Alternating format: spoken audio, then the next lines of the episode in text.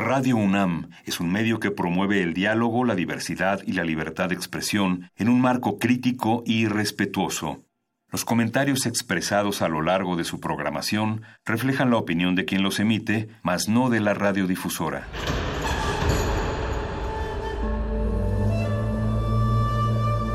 Un templo para la apreciación del ser mediante el sonido. mediante el sonido. Para nosotros. El sol sale durante la noche. Nuestros gritos llevan la mesura del silencio. Y el descontento está lleno de baile y risas.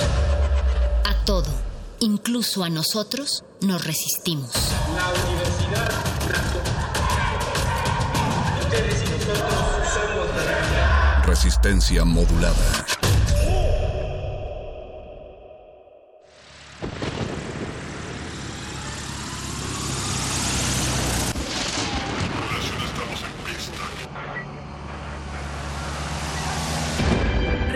Resistencia Modulada y Radio UNAM presentan Rey Trueno.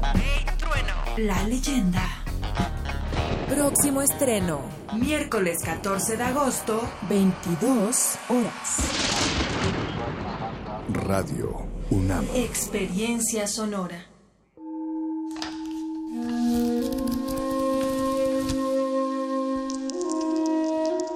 En este sótano la vida es como el Tetris.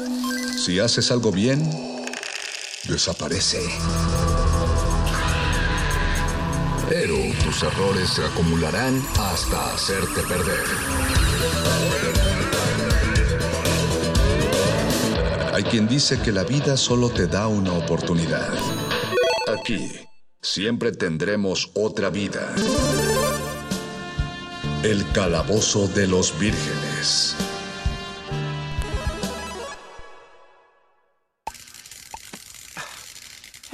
Hey, I have to make a project for the science fair this weekend. You think you could help me out? Whatever. Well, I mean, traditionally, science fairs are a father son thing. Well, scientifically, traditions are an idiot thing. Morty, I think it would be fun for you to work on a science project with your dad. yeah, Dad, why don't we do it together? Yes. You backed the right horse on this one, son. We'll get out the crayons, brew some coffee, and knock this thing out in two or three days. What is my purpose? Pass the butter. Thank you. Dad, I need a ride to work. Maybe Rick can give you a ride. I'm helping Morty with science. I'm busy. Doing what? Uh, anything else? What is my purpose? You pass butter. Oh my god. Yeah, welcome to the club, pal. Calabozo de los vírgenes.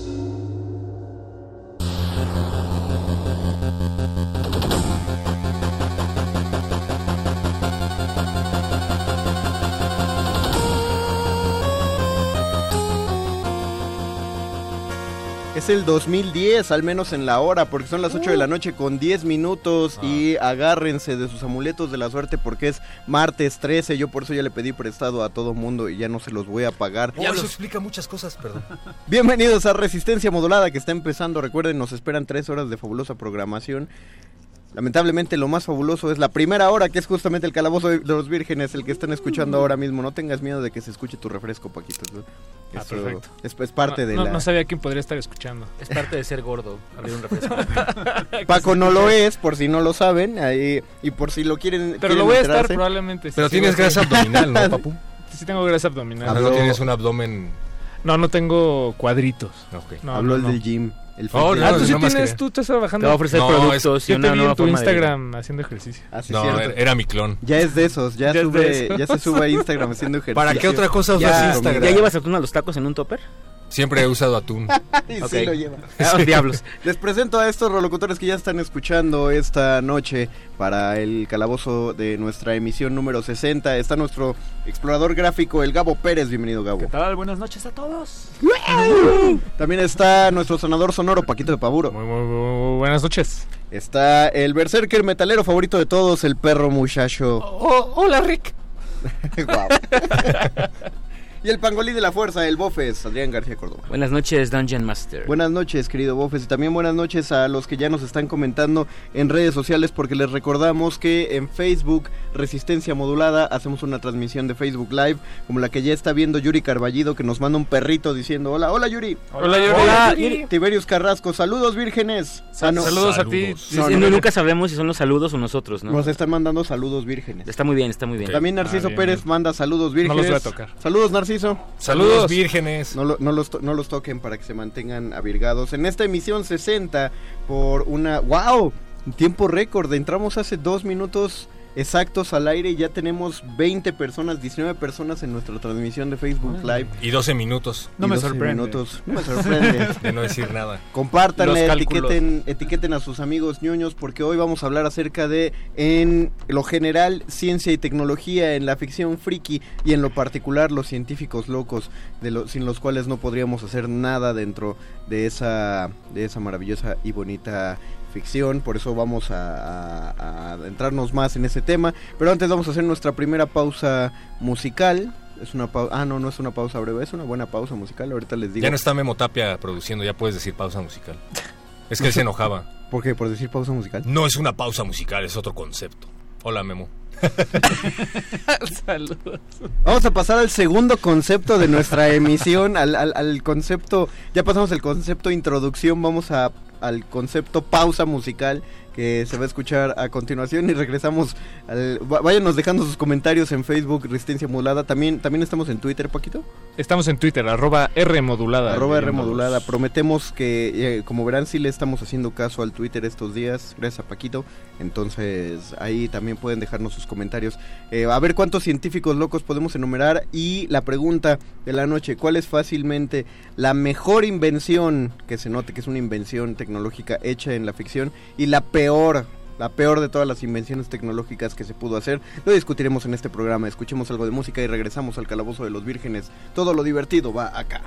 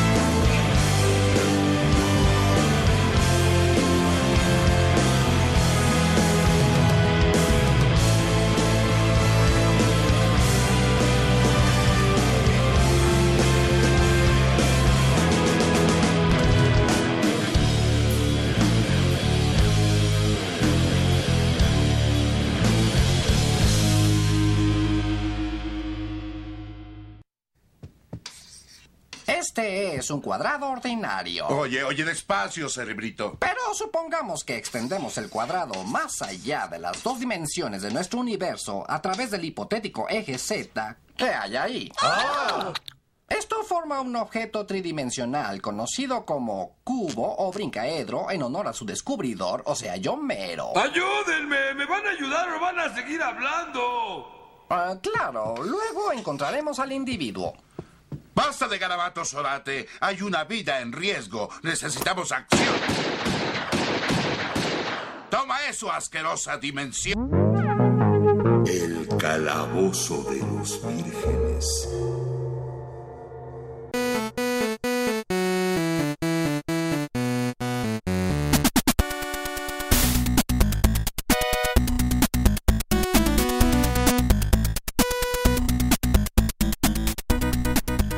Regresamos al Calabozo de los Vírgenes. Lo que escuchamos fue la obertura de la ópera rock que José Force escribió para, titulada eh, Doctor Frankenstein. Eh, la ópera rock está chida. ¿José búsquenla, Force, en serio? Sí. ¿De hizo la una- Cuca? Ajá. Ah. Hizo, le, le quedó muy buena. El, el montaje ya está más, más piñatón un poquito.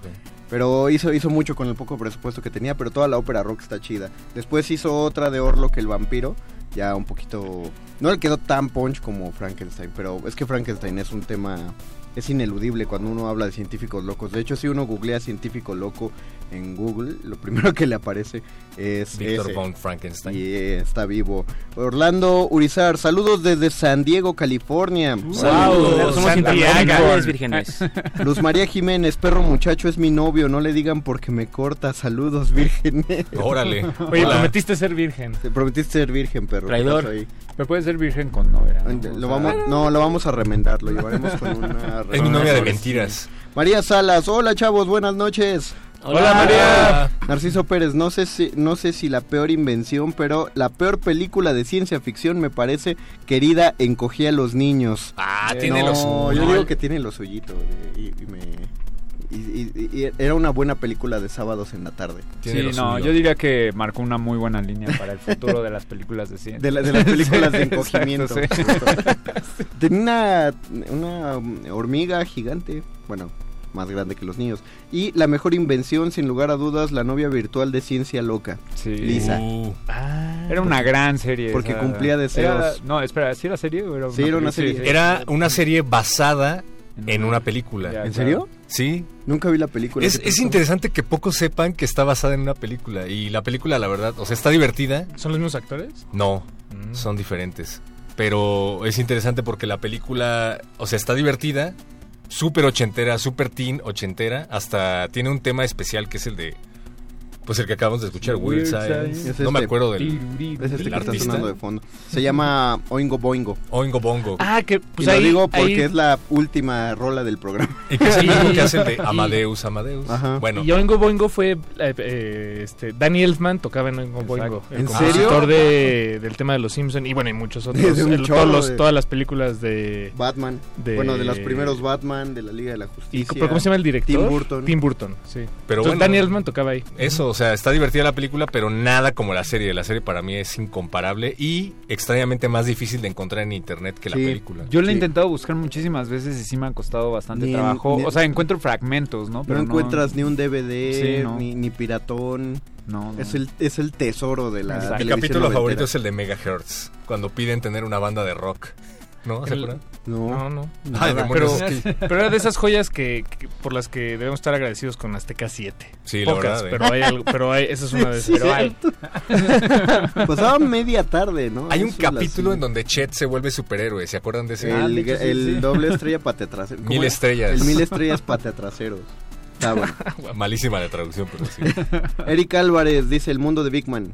Ah, sí. Sí, no, sí, ese- sí. Pero, pero él era un científico loco. No, era. O, o sea, era era un científico cuerdo. bastante cuerdo que pretendía ser loco. Exacto, muy guaki. Teverius Carrasco, la mejor inversión a mi parecer es Lisa, la muchacha genio mágica de la serie y la película Ciencia Loca. Otra vez. Sí, andan muy vírgenes. ¿Qué, qué fue de esa actriz? ¿Hizo alguna otra serie después? Lisa. Le, pagaron lo suficiente como para no volver a Exacto. ver nada. O genuinamente Sí, era una exacto. invención de computadora. Exacto, sí. Probablemente. Sí, no, no la recuerdo de otra de otra película ni de otra serie. ¿Algo nos dice el Twitter, Paquito? Vanessa Eh, Angel. Sí, nos le mandamos saludos a los que ya se reportaron, a Pablo Extinto, por supuesto. Hola, Pablo Y Extinto. a, hola, Pablo. Y a Diana Velázquez. Hola, Noeari, arroba Noearis. Noé Arroba- Aris. Saludos, Saludos, arroba- Saludos, perdón saludos. por interrumpir la comunicación. Tú que eres el, el ñoñazo de ñoñazos, Ajá. algo leí acerca de que se basaron en, en Querida encogía a los niños para hacer Ant-Man. Sí, Ok. Sí. Porque justo ¿La me película brincó o la película. superhéroe? La película No, yo la, la tenía en película. VHS, fíjate, pero me acordé de ella justo en aras de que Pero así como se en referencias o... En, re- en referencias de la cuestión visual de... Si te das cuenta es muy bonito ver Ant-Man porque es que es chiquito, ¿no? y es Como muy debe ser un superhéroe de esa naturaleza. Exactamente, y, es- y, y- y lo que más llama la atención de verla, o sea, la primera, secuencia, la primera secuencia cuando Scott Lang se prueba el traje, pues es enfrentarse a, a- a la pequeñez. No la, no la dimensionamos generalmente, solo pensamos, por ejemplo, mal dimensionada la pequeñez, el chapulín colorado. Las pastillas de chiquitolina. Ah, está mal dimensionado porque pues no este no se le escucha, más bien se le escucha todo y se mueve como a velocidad normal, etcétera, pero querido encogía a los niños sí planteó unas cosas que en Ant-Man tomaron. Por ejemplo, eh, lo que decían los niños, no, no, pues nada más estamos en el jardín, hay que regresar a casa. Sí, pero de este tamaño nos va a tomar dos días eh, llegar a la casa, porque somos de este pelo. Eh, las escenografías donde todo se ve enorme y pues te llama un chorro la atención. Eh, la, la equivalencia de la fuerza, bueno, eso ya Ant-Man ya lo maneja. Digo otro que lado, los sí. recursos del CGI así eran bastante Eran bastante- O sea, ahí sí tenían que hacer una hormiga a tamaño real. Exacto, Sí. y, era, y era lo bonito cuando construyeron, por ejemplo, la galleta gigante, que están muriéndose de hambre los niños y se le encuentran en el jardín y se suben a la galleta y con una mano quitan así como un chorro de relleno cremoso. Y Y, luego llega una hormiga gigante. y luego llega una hormiga que doman. Que está Ah, más que doman, realista sí. que las de Ant-Man, por que cierto. está más realista que las de... Es, es muy de película de El ataque de las hormigas, de, de la hormiga Sí. de 50 pies. Sí, pero sí, sí lo tomaron de referencia. Sí. Era inevitable, creo. No hay, no hay tantas películas tampoco. Había una caricatura Sí, cierto. de querida encogía a los niños. Sí. ¿Sí? Que de hecho basada en los mismos actores, o sea, tan, no los tan mala como la caricatura de Volver al Futuro. Uf, Dios mío, hubo caricatura de Volver al Futuro. Ajá, Era caricaturas mala. que duelen, sí. Caricaturas que... Eso debería de ser Pero qué buen científico programa. loco, ese sí es mi favorito. Deberíamos hacer un programa de eso en particular. ¿De qué? De, De- las caricaturas que, Que duelen. que duelen. Pues, pues Perro había propuesto uno de remakes. Pron- Ah, sí. Próximamente haremos uno de... Yo en su radio más cercana. En su radio más cercana, uno de remakes. Pero, por ejemplo, esta propuesta nació de- del- del cerebelo de Paquito de Pablo. Ah, bueno, sí. Gra- Gracias, Conde. Ah, Porque ya estaba muy inquietito y quería plantear algo. y empiezo a navegar. Pero así como un buen científico, el crédito es tuyo. Gracias. No, bueno, todo, todo empezó porque estaba, estaba pensando en cómo hace a principios del siglo XIX, casualmente estaba pensando en eso, los científicos o los, los, los que estaban empezando a adentrarse en estos temas de, de la ciencia y del rigor científico, po- pudieron haber sido confundidos por, por el resto de sus contemporáneos como magos o hechiceros o, Claro. o- o personas que, que estaban haciendo eh, pues prácticas paganas eh, malévolas Sí, algo más sobrenatural que algo más científico. sobrenatural que científico y, y, bueno y seguramente muchos muchos eh, vivieron con, con esa eh, sí pues con, con esa etiqueta sobre sobre, sobre su trabajo el- toda su vida no El primero que apareció fue Frankenstein, pero yo me estaba acordando de el extraño caso de Dr. Jekyll y Mr. Mr. Hyde. Hyde. Estaba tan loco que experimentó sobre sí mismo. Que es algo, algo típico, además, no digo, Frankenstein se sale un poco de esa norma, pero si pensamos en científicos locos, generalmente acaban siendo víctimas de su propia De sus ambición. propias y- creaciones. Como en Flower. como en Flower, por ejemplo. le, le costó Recor- su, su recordando- matrimonio. Recordando Sí, que el día... Pero Jekyll muere, ¿no? O sea, Recuerdo lo que el día de ayer eh, se cumplieron cinco años del suicidio de, de Robin Williams. Jekyll se suicida, ajá. Y de hecho justo estaba recordando, me encantaban los antiguos, las antiguas ediciones especiales de Marvel, porque generalmente traían introducciones de Stan Lee. Ahorita ya, pues, ya además de que hay muchos más escritores, ya no traen tanto esa información. Y me acuerdo que Stan Lee decía en Spider-Man vs. el Green Goblin que se había basado en Dr. Jekyll y Mr. Hyde para crear a Norman Osborn, Green Goblin. wow. sobre todo la parte en la que lo dice, pero yo nunca me atreví a escribir la parte en la que lo mataba su fórmula. Y Gil Kane, no me acuerdo quién es el escritor, el mismo que escribe La muerte de Gwen Stacy, se atrevió a matar a Norman Osborn. Dice, lo admiro mucho por eso. Eh, continuamos con tu idea, Paquito. Entonces, el... No, perdón, es que No, leí que- un mensaje, pero lo, lo voy a guardar para después. Ok, va. Y, y bueno, y, y- y exactamente, como decías, Víctor, los científicos locos, eh, bueno, me encanta decirles así, los científicos locos, lo que tienen todos en común creo que, que es, uno, están dispuestos a, a- a darlo todo por, por su investigación, ¿no?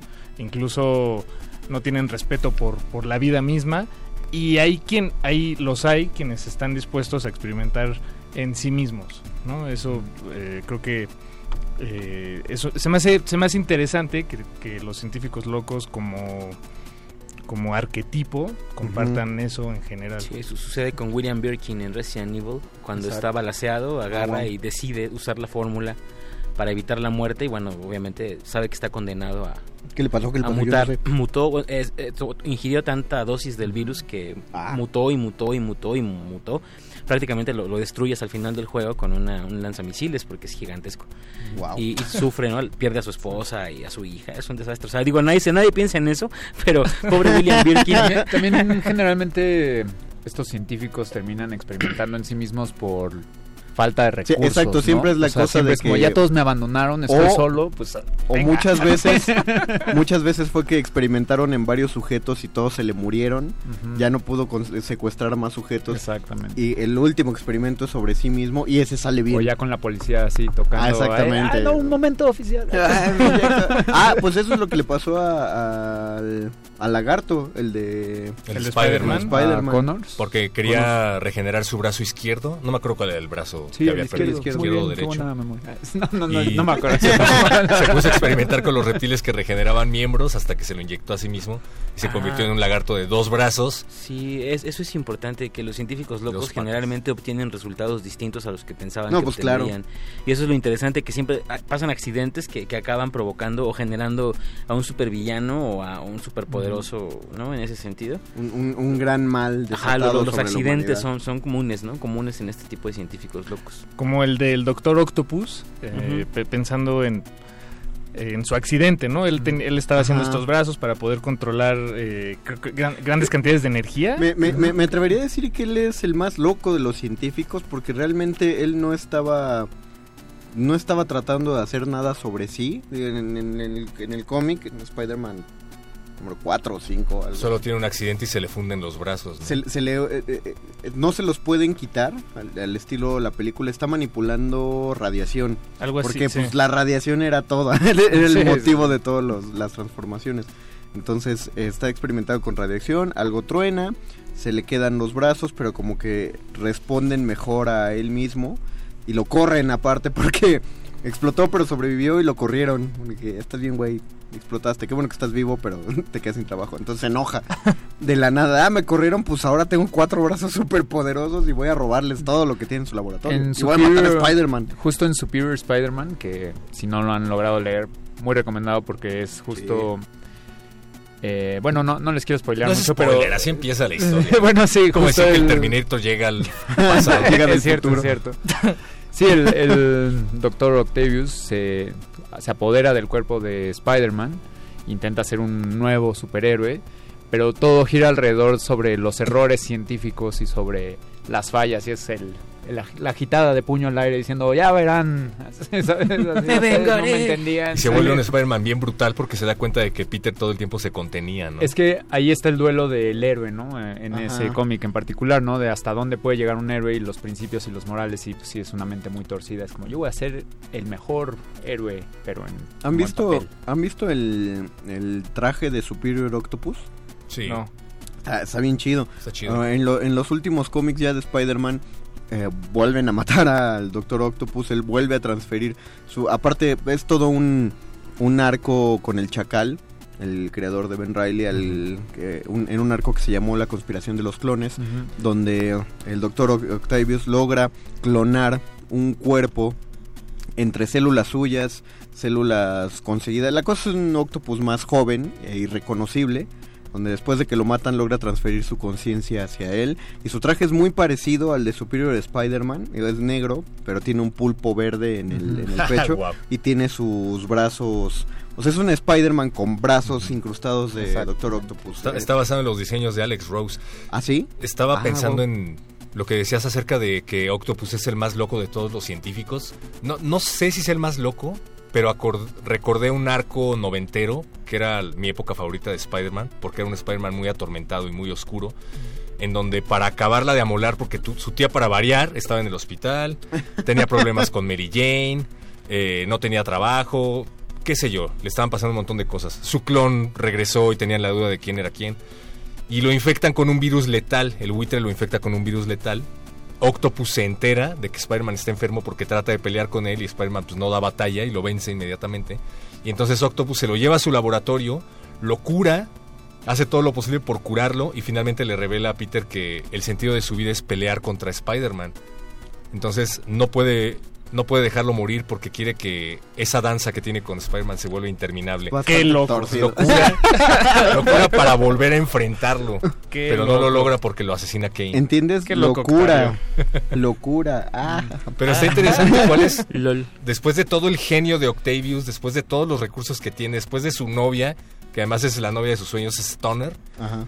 decide que el sentido de su vida lo único, eh, solo se lo puede dar Spider-Man, pelear contra Spider-Man.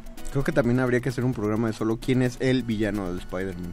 Ah. Que unos dirán que es Octopus, otros dirán que es el Duende Verde. Otros dirán que es Kingpin. Kingpin. Claro. Entonces, eso, eso será cuestión de debate. Apolo deje el saludos vírgenes, bienvenidos. Sa- saludos. Uh, la mejor invención, a mi parecer, y hasta la fecha en pleno siglo XXI, es la televisión, que sigue dando lata buena y mala hasta el día de hoy. Sí, pero decimos la invención de la ficción, mano. O sea, un, un invento pues que no, no exista tal cual. Rodolfo Salinas, el científico loco Mephisto de South Park. Mephisto de South Park. Es muy chido. ¿Por qué? ¿Qué hace?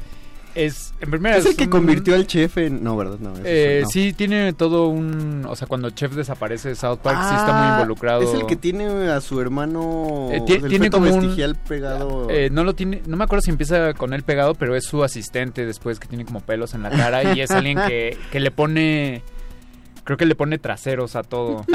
Sí, sí, sí, sí, animales, Sí, exacto. ¿Se acuerdan de un capítulo de Ren y Stimpy en donde Stimpy es un científico loco? Ah, y entra sí. Ren a su laboratorio y dice, ¿qué estás haciendo, idiota? No, Ren, no puedes ver hasta que finalmente descubre que tiene tres glúteos. Y la cara que pone Ren es como. ¡estás loco! ¡Eres un científico loco! Apolo deje la mejor ciencia ficción que cambió mi vida fue sin duda todo el universo de Flash Gordon, porque literalmente para mí fue un antes y un después. Cecilia Méndez Arias, el Doctor Octopus Spider-Man. Saludos, los Sí, amo. sí, saludos. amamos. Saludos. Un talibán, para mí la mejor película de ciencia ficción es Blade Runner. Ah, muy buena. Se acaba de morir el antagonista que no recuerdo cómo se llamaba. El androide, el güero. ah, sí es cierto, el replicante. El replicante. El replicante de replicantes. Alemán, ¿no? Sí, Creo más que era bien. alemán. Eh, Gerardo Recoder, pero es importantísimo que el primer escritor de ciencia ficción fue mujer con Frankenstein. Mary Eso Shelley. tiene esta parte tierna, por- por eso tiene esa parte tierna a pesar de aterradora. O sea, es tierno porque lo escribió una mujer.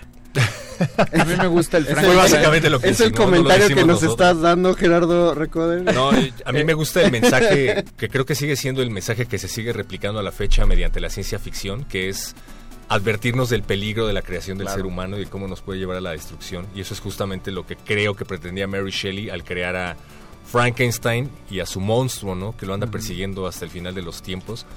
Y justo recuerdo que el contexto era que el esposo de Mary Shelley era el gran impulsor del- del positivismo, tenía que ver con Comte. Y eran los que decían que únicamente la ciencia y el progreso eran los que iban a liberar al ser humano. Y Mary Shelley le dijo, cálmate. No, le dijo, tienes razón, pero aplícalo bien. A lo mejor se pelearon y por eso escribió la novela, qué sé yo. Hay, hay una cosa de la novela que a mí siempre me llamó y me llama la atención. Lo primero es que el, el hombre, crea, el ente creado en el libro es como un ser humano muy perfecto.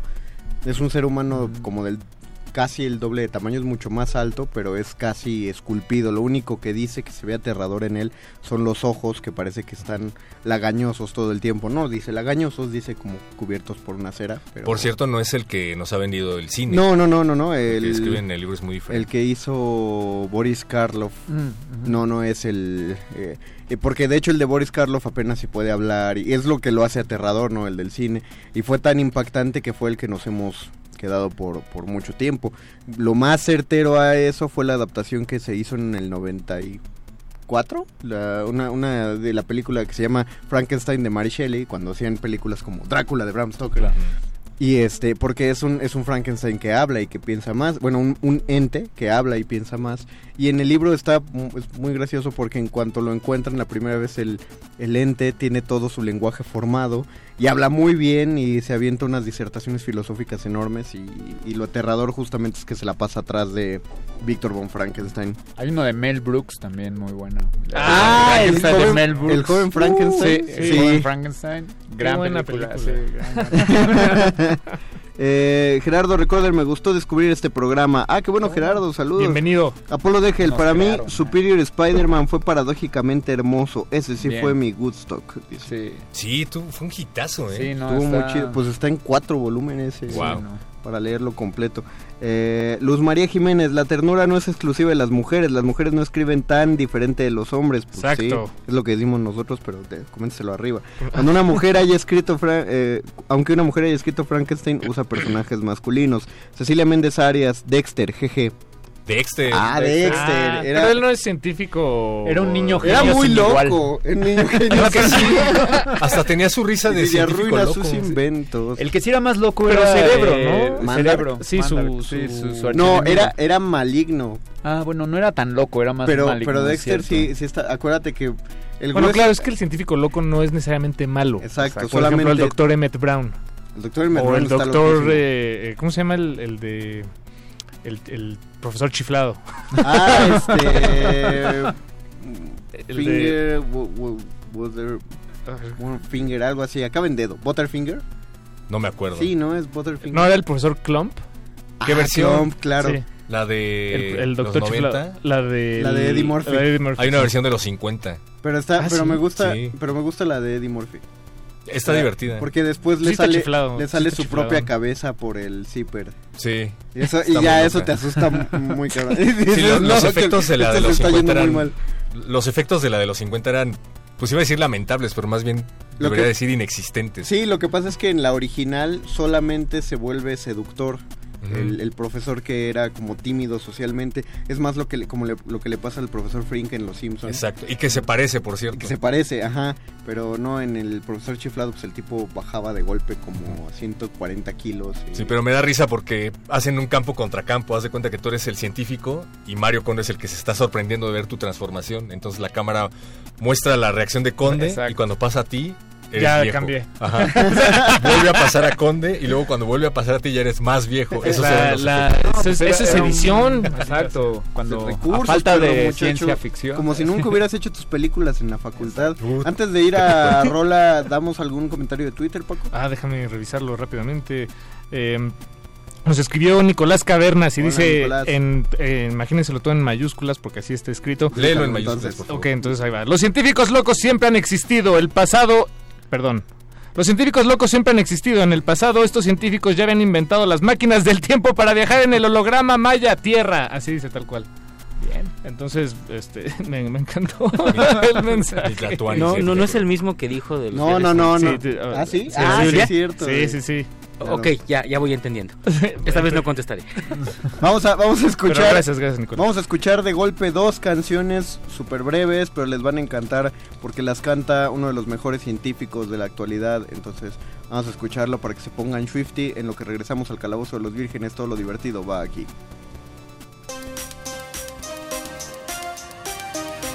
Oh yeah, you gotta get swifty. You gotta get swifty in here. It's time to get swifty. Uh oh, you gotta get swifty. Oh yeah, take off your pants and your panties. Shit on the floor. Time to get swifty in here. Gotta shit on the floor. I'm Mr. Bulldogs. I'm Mr. Bulldogs. Take a shit on the floor. Take off your panties and your pants. It's time to get swifty in here. New song, Swifty, double X, Swifty song coming at ya.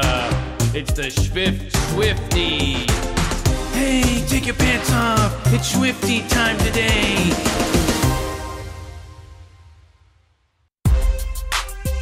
Yeah.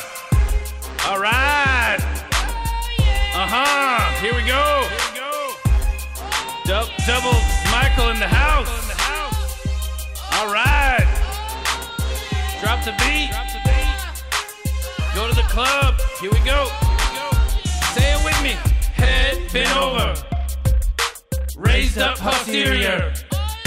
Head bent over. Yeah. Raised up posterior. Sing it with me now. Head bent over. Yeah raised up posterior. All right. Head bent over. Oh, yeah. raised up posterior.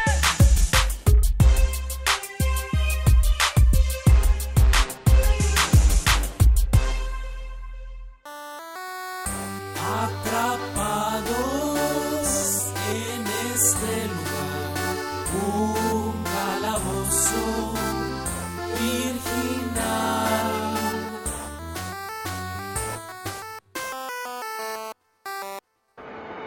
A morir, hijo? Sí, pero al menos nos llevaremos a muchos inocentes. ¿Homero? ¡Homero! ¿Aló? Homero, hay un hombre que puede ayudarte. ¿Batman?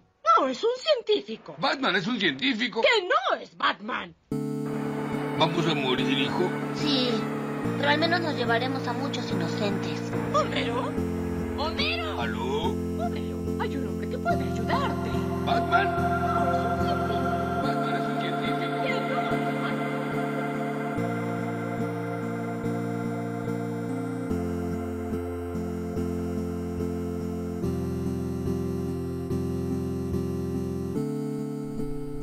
Acabamos de escuchar, este, no me acuerdo cómo se llama. Una es Get Get, Swifty y la otra es eh, Ben Over. Interpretadas por Rick Sánchez. Es por Rick un- Sánchez. Un científico muy Espérenme, loco. se- se- Se, está, se está prendiendo bien chido el Facebook porque... Bueno, Orlando Oriozar dice, hay una biopic en Netflix de Mary Shelley y se la recomiendo. Ah, sí, sí, Ah, ya la vi. sí. Está chida. ¿Sí? Pero dice Gerardo. ¿Es ciencia ficción o es drama? No, es, es su vida, es una biopic, güey. Puede ser ciencia ficción. no, pero ninguna no, biopic es ciencia ficción. Gerardo Recoder, es que las mujeres pueden ser tiernas y a veces aterradoras cuando se está... Ve cómo Conde se contiene la risa. Léelo, perro, léelo. Ya lo acabé de leer y le contesta a los María Jiménez, la ternura no es exclusiva de las mujeres. Vayan al, al Facebook Facebook, Live está para que el se está chisme. poniendo bien padre. Mejor científico que Doctor Octopus es el Doctor Doom. Él es más Ah, el. Doctor sí. Doom Sí, es un gran científico, pero le dio más a la mística. Sí, es gran practicante la, como Doctor Strange. Es que es un, ¿no? es que es un Doctor Faustus. Exacto. Doctor ¿Qué es- Doom. qué es eso? Fausto, el de la tragedia clásica que se ha escrito como 30 veces, es un, cien- un tipo que llegó hasta los límites del conocimiento humano, pero quería saber más. Y en aras de salir del conocimiento terrenal, Haz un pacto con Mefistófeles. para que éste le revele los secretos que están más allá del conocimiento Como humano. Frank Castle. Eso, eso, de, de hecho, eso es bien padre de, de Rick, de, de Rick y Morty, Rick- Ajá, de Rick Rick- Sánchez, Rick y Sánchez. digo, lo digo bastante en serio. Que no hemos hablado de Rick Sánchez, Sí, no, por cierto. Pues que él ya llegó, no tuvo que hacer ningún pacto con nadie y llegó a, a- o sea, conoce todo lo que hay por conocer y, y, pues francamente no le importa. Entonces, Exacto. digo, porque es una caricatura y entonces más bien, si fuera una persona de verdad probablemente se volvería loca como el resto de los científicos que, que le pre- precedieron. Pero, pero lo eh, más carismático, la parte más carismática del personaje, lejos de ser su inteligencia, creo que es su actitud hacia la vida, ¿no? Odia a todos. Pero porque ya sabe. Ajá, Bueno, pero es consecuencia no- de ese conocimiento Exacto. ulterior que, que le Exacto. permite ya desvincularse de los apegos. Cuando habla de la educación, del amor y de las instituciones, es muy interesante ver su postura, porque justamente pareciera que conocer tanto le ha permitido ya denostar todo lo que es humanamente construido Porque él, él sabe y tiene conciencia superior a eso, ¿no? No, y se equivoca muchas veces, pero no lo acepta, ¿no? Como el Doctor House, por Pero ejemplo. ¿cuándo, se- cuándo se ha equivocado, Rick Sánchez? Muchas Eh, veces. destruyó la realidad en un capítulo, te recuerdo. Eh, El error fue de él, recordemos, y el error fue de él. Le construyó, le construyó a Morty el casco para hablar con los animales. Sí, tuvo que migrarse, ¿no? De realidad. Y era la un segunda vez que lo hacía. Tenemos un Doolittle, tenemos un... ¡Ah, maldita sea, Morty! No podemos hacer esto más que un par de veces. Nos está saludando Mauricio Rodríguez, que es conductor de Hipócrates 2.0. Ah, saludos, Mauricio. Escúchenlo, tienen un programa eh, similar, pero al revés. Porque son médicos hablando de cine. acerca, de la, acerca de la medicina en el cine y está buenísimo. Bueno, eso, eso nada más que hay que Sí, aclararlo. eh, el doctor House no es un científico. No, no es un científico. ¿Por qué no es un científico? ¿Es un doctor? Pero experimenta en sus pacientes, ¿no? No.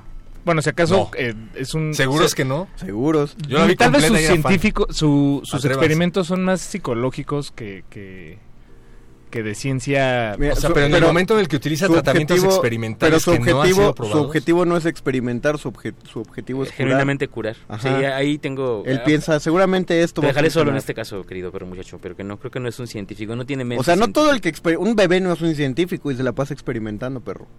sea, Aunque pero está haciendo- Yo sé que eres muy fan de Hocus Pocus, de, Ho- de Hocus Pocus y... sí, todos los niños son científicos. No, no, no, o sea, pero es, es un personaje que está tan enamorado de la ciencia que, como decía Víctor, no tiene empeño en denostar a todo aquel que se atreva a tratar de contradecirlo siempre y cuando cure a su paciente, ¿no? Utilizando el método científico. Bueno, yo... No, está, yo creo que está no está utilizando el método científico No. para curar a sus pacientes. Bueno, es, que, ocho es- min- es que es donde los científicos locos se cruzan con los detectives y los doctores. Es más un detective, Es más un está, detective, está más basado sí. en Sherlock Holmes. Sí, claro, es Sherlock Holmes, tal cual. O sea, sí, eso. Sí, Sigue yendo de la mano, sigue yendo de la mano. El, Ocho eh, minutos. El autor de Sherlock Holmes estudió medicina, ¿no? Sí, pero... Y justo dice Pero que- creía en el espiritismo. Sí, claro. Sí, no, bueno, solo me acordé de que él hablaba de que su maestro le decía, tienes que aprender que tus pacientes nunca te van a decir de qué sienten mal, lo tienes que adivinar No. tú observándolos. No, Conan Doyle estudió lo que se estudiaba en la época y lo que se estudiaba, lo que se acostumbraba en la época y lo que se acostumbraba en la época es que estudiaras lo que te decía tu jefe. Por eso medicina. ¿Eras, eras médico o abogado? Ocho minutos para decir, a su parecer, la mejor y la peor invención. ¿Tienes alguna idea de qué responder a esto, Gabo? Sí, o sea, de hecho hay dos invenciones que me encantan, pero yo creo que la más chida, bueno, y sí tiene un apego personal, es la de Dragon Ball del Dr. Brief, las cápsulas, que ¡Oh! todo, o sea, esa invención, si hoy en día existiera, o sea, salvaría al mundo así de fácil. De hecho, sí. Las- O sea, creo que siempre se me ha hecho una invención que, que ha logrado pasar, no desapercibida, pero como que muy aceptada, como que todos, ah, sí, claro, las cápsulas de Dragon Ball. Y es como, Sí, pero, sí. ¿qué hace? Y de hecho en la primera saga de Dragon Ball, eh, eh, cuando Goku conoce a Bulma y conoce a, a la corporación Cápsula, en realidad es muy importante esa tecnología. Sí, o sea, lo- porque lo, su- saca de, de varios aprietos. Porque es, es donde lleva Bulma su moto, es donde saca la casa en la que se quedan a Exacto, dormir. ajá. De parte Bulma a los, ¿qué? 16 años, inventa un radar para encontrar este objetos que nadie ha visto. Sí, objetos alien. objetos alienígenas. que no sabemos que eran aliens. Ajá, entonces...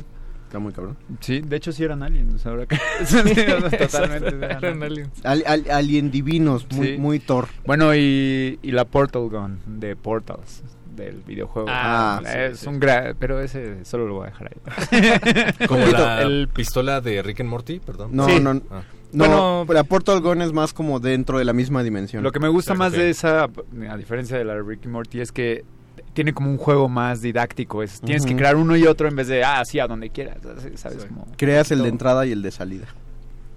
Y la gravedad viaja también ahí. Ah, sí, es cierto. Eh, yo, fíjate, esto es coincidencia, Gabo, pero yo creo que el peor invento, y voy a empezar por ahí, fueron los androides 17 y 18 Mm. Tienes razón. de, de Dragon Ball, porque Solo, pues, que, solo estaban hechos para destruir. fueron, sí, fueron nuestra perdición. Bueno, la sí. perdición de, de pero, universo. pero en ese sentido fueron muy buen invento, o sea, ¿sabes? Muy bien o sea, trabajo. lo, lo hicieron muy bien, ¿sabes? Demasiado bien que tuvieron que venir del futuro a arreglar así la onda. Pues digo, tal vez el mejor fue No, el pero 16, el Android 16. Le gustaba Que, la que es como... de los más débiles. y es como Terminator. Lo ajá. mencionamos Ah, en lo el capítulo pasado. sí. Ajá. Bueno, eso, eso. Pero muchacho. No lo había pensado, pero ahora que lo mencionó Paquito, creo que yo me voy por Cell como el peor invento. ¿El peor? Pues imagínate un androide tan sofisticado, Bueno, sí. tan poderoso y tan lo que quieras que no puede hacer nada si no se fusiona con otros dos androides Sí, que probablemente e- podrían esa morir. falla sí está Ah. cañona. Aquí sí le va- Ah, bueno, pero para que lo logre va a tener que... eh, Es lógica Y además lo hizo el mismo científico. No, loco. también es lógica un poco como de científico de decir, bueno, si ya creé otros dos androides que se usen, así que exacto, ya no Voy a aprovecharlo. Exacto. Y, y si tuvo la oportunidad de andar picoteando a todos los personajes para quitarles el ADN, ¿por qué no de paso los envenenó? ¿Qué, qué científico tan malo? Sí, no, tenía otros objetivos al principio. Wow, no había pensado en eso. No, porque porque el objetivo era probarlo contra ellos, ¿no? Sí, Ganarles en supongo una que pelea. no va a ser de verlos. no va a ser trampa. Sí, sí. Sí, me acuerdo que sí era el objetivo. Entro a la diégesis, me, me gusta. Y el mejor, Jero. me encanta la idea de que la máquina del tiempo de Volver al Futuro funcione con basura. No sé si ya existe algo que convierta basura en energía, pero No en energía nuclear como el señor fusión, que es el motor que dices. pero también salvaría al mundo. Pero estaba padre que le echaba una cáscara de plátano y una la mitad de una cerveza y luego Sí, la y luego la porque y así generaba Así es. 1.83 gigawatts que solo le daba una barra de plutonio con el anterior motor, con el condensador de flujos anterior. ¿Que no sería el condensador de flujos el mejor invento? El condensador de flujos. El condensador de flujos es el que le- te permite el viaje en el tiempo. Ya, ya hay un antecedente, no sé qué tan probado esté, pero he visto en las pantallas del Metrobús a un vato que está promoviendo un artefacto al que le echas tu basura y genera energía en forma de gas para que te bañes. Pero el Ah, problema con, con las máquinas, o sea, bueno, el problema real es que la basura tiene muchas formas, tamaños y, y materiales, ¿no? Entonces, sí, nunca... Es raro. O sea, lo padre de la del doctor Emmett Brown es que es basura, la que Ajá, queda. la ba- Ajá. basura pangea. ¿eh? Al, sí, al del metro no le creo. Metrobús. Te veo, te veo compungido. Otro Víctor. mal No, no, invento. no. Estaba pensando que creo que vamos a, a- el peor invento son los androides del episodio 1 de Star Wars. Que, ¿Cuál se, es? que se descuajaringan cuando destruyes la máquina. Ah, de- sí. Ah, pues es que se, pues, se acaba el Es wifi. la cosa más ridícula del mundo porque que es un androide de guerra que se descompone si tiras la nave principal. En fin, me parece ridículo ¿Por no? todas luces. Ah, bueno, sí. Eh, tonto. Y la mejor, o por supuesto, hay que decirlo, nadie lo dijo aquí, la máquina de teleportación de Star Trek me parece lo más Pensé que ibas a decir la lightsaber. A ver, con ¿por todo qué? con todo y que soy un, un fan de Star Wars eh, creo que es, es maravilloso porque incluso en su tiempo es una de las cosas que aún intentamos o queremos conquistar como raza humana que es la capacidad de transportar. Así como transportas energía transportar materia no bajo el principio de relatividad. Me parece que es algo que, que en Star Trek funciona muy bien y que además es como base de muchas eh, historias ahí que surgen a partir de ese concepto. Entonces creo que es un gran invento. Con todo y que la espada de luz el lightsaber saludos El para sable luminoso. Ajá, eh, tiene estas características, ¿no? Eh, que es muy padre, pero no estoy seguro de que el lightsaber pueda contar como un invento como tal, puesto que recordemos que es un arma como legendaria y que depende de un cristal específico y que tiene una... una- Pero es que sí es, es, Sí, ¿no? es, Sí, un esa- aparato que canaliza Ajá. la energía del Sí, cristal ajá. y la mantiene O sea, sí es forma, tecnología, ¿no? es, lo- es lo bonito de ese universo de Star Wars, que es, que es tecnología. Es como el video que compartí de que están como en Ecatepec, que de un tipo que les pone un VR en los ojos a, a dos chavitos. De realidad virtual. Ajá, Bueno, se, los- los, se los pone, pero aparte los sube a unas plataformas de hierro con resortes y él con las manos las está moviendo. Entonces los chavos en el VR ven que van como en una montaña rusa, pero es el señor que aparte está moviendo las plataformas de abajo. Eso es Star Wars, eso es Tatooine. Básicamente. O sea, hay, hay tecnología, pero, pero también hay como cutrismo. entonces- Planeta Sí. Ecatepec. Planeta Ecatepec. Ecatepec sería como Yaku, una cosa así, ¿no? Ajá.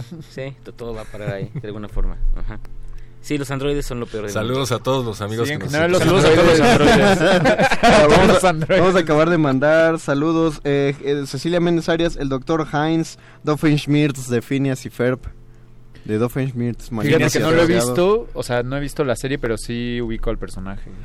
Eh, Gerardo Recoder, a mí me gustó la película de ciencia ficción Code, 40, Code 46. Sale una de las escenas de amor más impresionantes. En el futuro ya fueron hechas las mezclas posibles genéticamente. Y si te enamoraste de alguien que no puede por genética, según te prohíben tener esa relación. Orlando Urizar, una de las primeras películas de ciencia ficción que fui fue una donde sale Piporro contra los extraterrestres.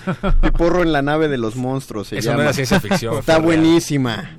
Es de, es de las buenas, esa y el Castillo de los Monstruos de Clavillazo. Yo di, yo dijar, esta es la parte chida en la que en radio hay musiquita y aquí escuchamos su cotorreo. Ah, qué bueno que les gusta. Hugo Irineo, hola chicos, apenas me estoy conectando porque se me acabaron mis datos, chin. Oh, Tiberius no. Carrasco, uno de los científicos más memorables es el de la isla del doctor Moró. Ah, el doctor es- Moró. Sí, sí, sí. él ¿Viste es- cómo se llamaba? No, no, románticamente chido. O sea, como que esa historia se me hace... Es buena. Sí, tiene como mucho... Mucho. Un, ta- un- perdón, un talibán, el actor que murió eh, de Blade Runner se llamaba Rutger Hauer y murió este año, 2019, mismo año en que se desarrolla la película de 1984. Ah, un poquito. Pablo Extinto nos dice que su, el- su favorito es Encino Man, pero no sé quién es. ¿Quién es Encino Man? Por Hay que buscarlo. déjanos, déjanos en ver, claro. ¿No Man. será Encinas el de la 4T? Yo dejar, yo estoy dispuesto a defender a House a muerte. Quizá no experimenta, pero creo que sí usa el método científico, aunque algunas cosas le salen por pura magia.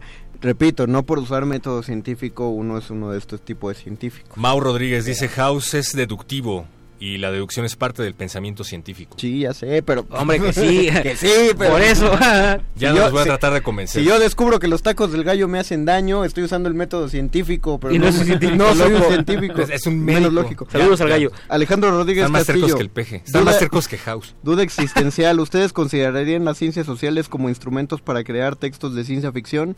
Sí. Sí. Severios Carrasco, la segunda mejor invención es Skynet. La peor invención, a mi parecer, es Dios. ¿Cómo Skynet es mejor que Dios. Yo dejar, el peor invento es el robot que hace Rick para que le ponga mantequilla a su pan. Sí, ese es muy bueno, mu- es es muy muy, bueno. dice que es el peor. Ah, ah, no. Es cruel, es cruel. La próxima vez que vayas a untarle mantequilla a tu pan, vas a querer un robot.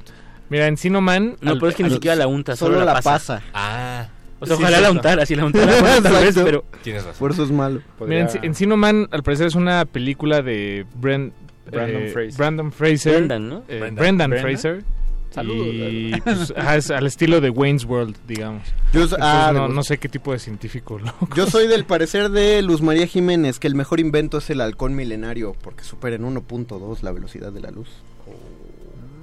Ya ha corrido la carrera de Kessel en 12 parsecs. No Muy bien. 14, 12 parsecs.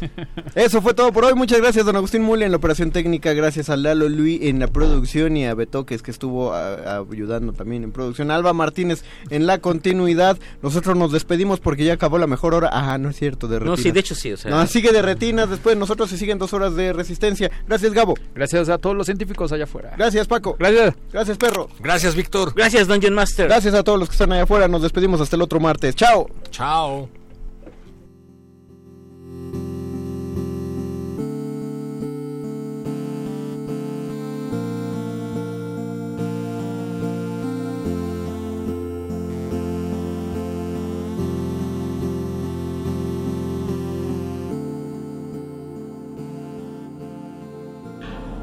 Nadie termina un juego siendo la misma persona que solía ser.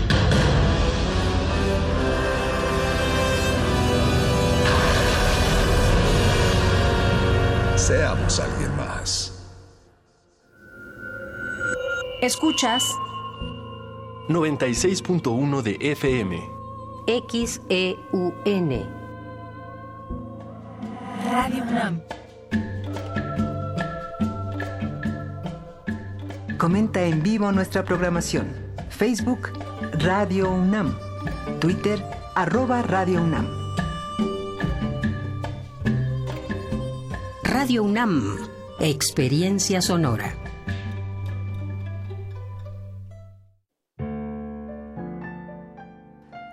Libro va a contener una de dos historias trascendentes.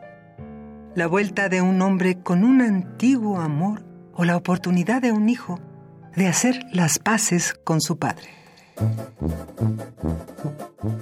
Los lunes de teatro de Radio UNAM te invitamos a ver cómo Julián y Bernardo intentan reconciliarse con su pasado en la puesta en escena El Encuentro, de Daniel García. Todos los lunes de agosto a las 20 horas en la sala Julián Carrillo de Radio UNAM. Adolfo Prieto, 133 Colonia del Valle, cerca del Metrobús Amores. Entrada libre. No es vivir cada día como si fuera el último, es vivir cada día para hacer el siguiente mejor. Radio UNAM, experiencia sonora.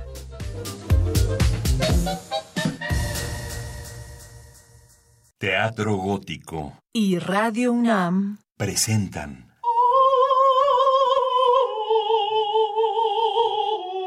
Tabay. La sombra, basada en textos de Edgar Allan Poe.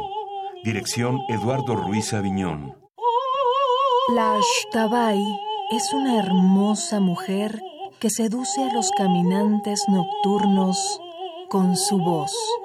Para después asesinarlos cruelmente. Se lleva las almas al fondo de la tierra. Es protegida por los animales.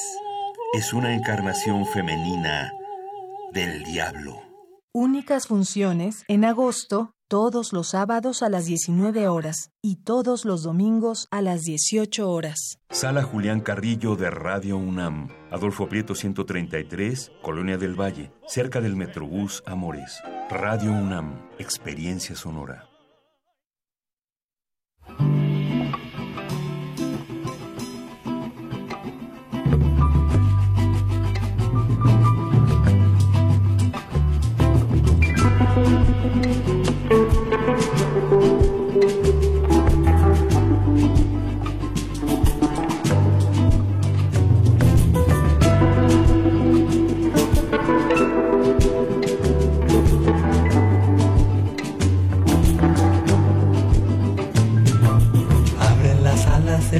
Te espera, una sorpresa que Dios te guarda.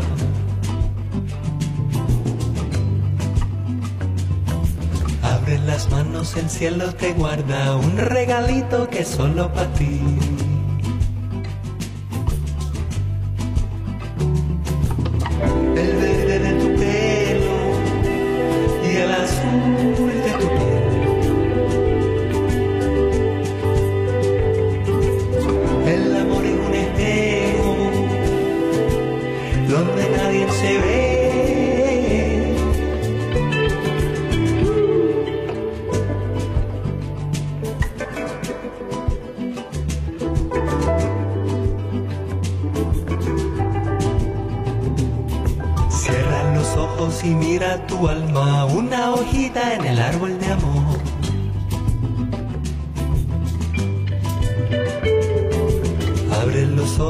Mira quién te ama.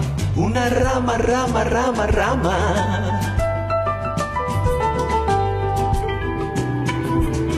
Tu Dios es mi diosa, no puede ser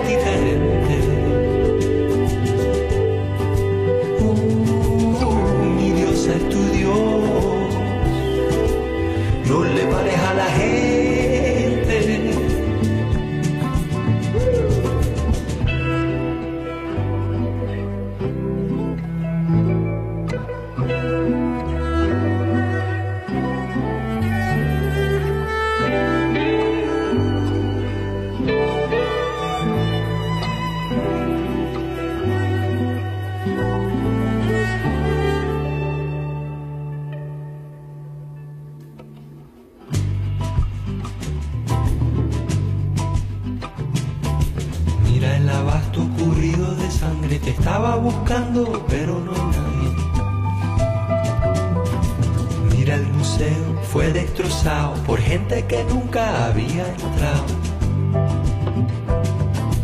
Mira la fila, 20 mil horas, ahí está mi tía esperando su pan.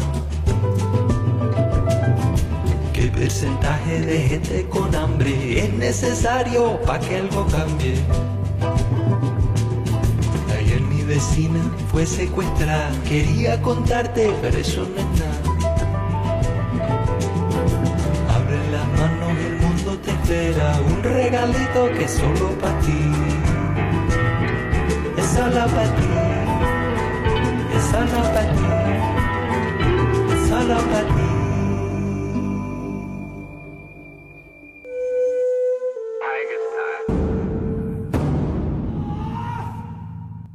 Dos momentos excelentes para ver una película. El primero fue hace 20 años, en su estreno. El segundo gran momento es hoy. De retinas.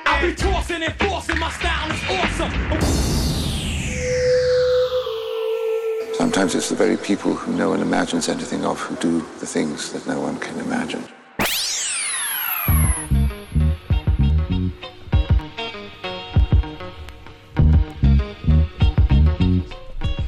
Buenas noches y bienvenidos a De Retinas. Eh, Vamos a estar hablando de cine hasta las 10 de la noche, cuando los comerciales nos interrumpen. Mi nombre es Rafael Paz y aquí a mi derecha está como todos los martes Jorge Javier Negrete. Hola Rafa, buenas noches. Y a su derecha Alberto Acuña Navarijo. ¿Cómo está Rafa? Buenas noches. Es nuestro programa 240. Se cumplen este viernes 5 años de resistencia modulada. Ay, güey. Así que espero que estén contentos, muchachos. Muy Claro, ya contentos, sí. listos para festejar. Ya, ya tienen sus trajes, sus vestidos, sus toppers. Ya, este, el traje listo, este, los vestidos también, todo lo necesario para, para celebrar esos cinco años como Dios ¿Quién va a poner la música, sabes? Mauricio Orduña, que está en la producción esta noche. Don Agustín Mulia está en los controles. Alberto Benítez está en los teléfonos, por si ¿Seguro que no quieres que vaya escuchan su bella voz. Y Alba Martínez está en continuidad. Pero muchachos, es el programa 240 y creo que no es casualidad que estemos recibiendo a Edna Campos para hablar de Macabro.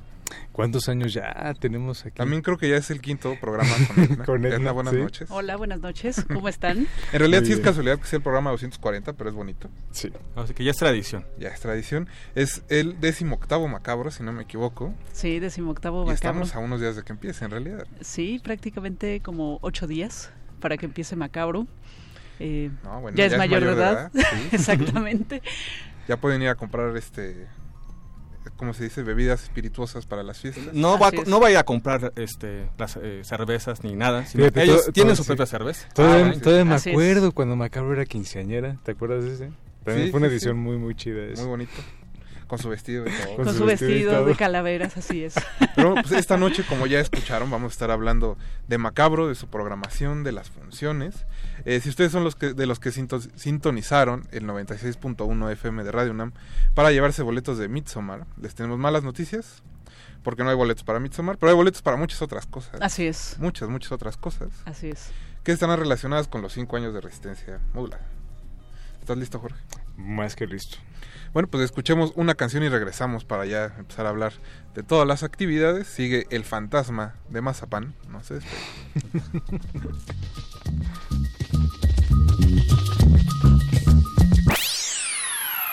De, de retinas.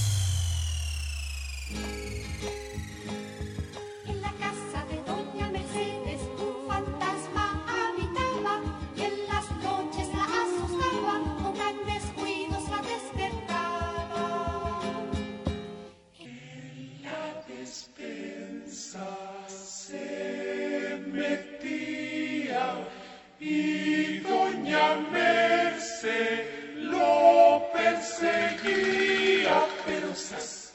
el fantasma muy rápido se iba. Muy cansada doña Mercedes de este gran alboroto, una idea se le ha ocurrido de ponerse un saco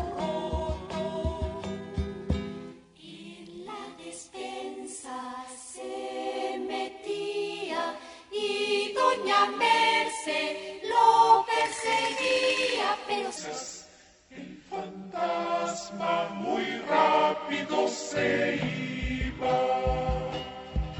Es mejor que usted se quede, que decía doña Mercedes.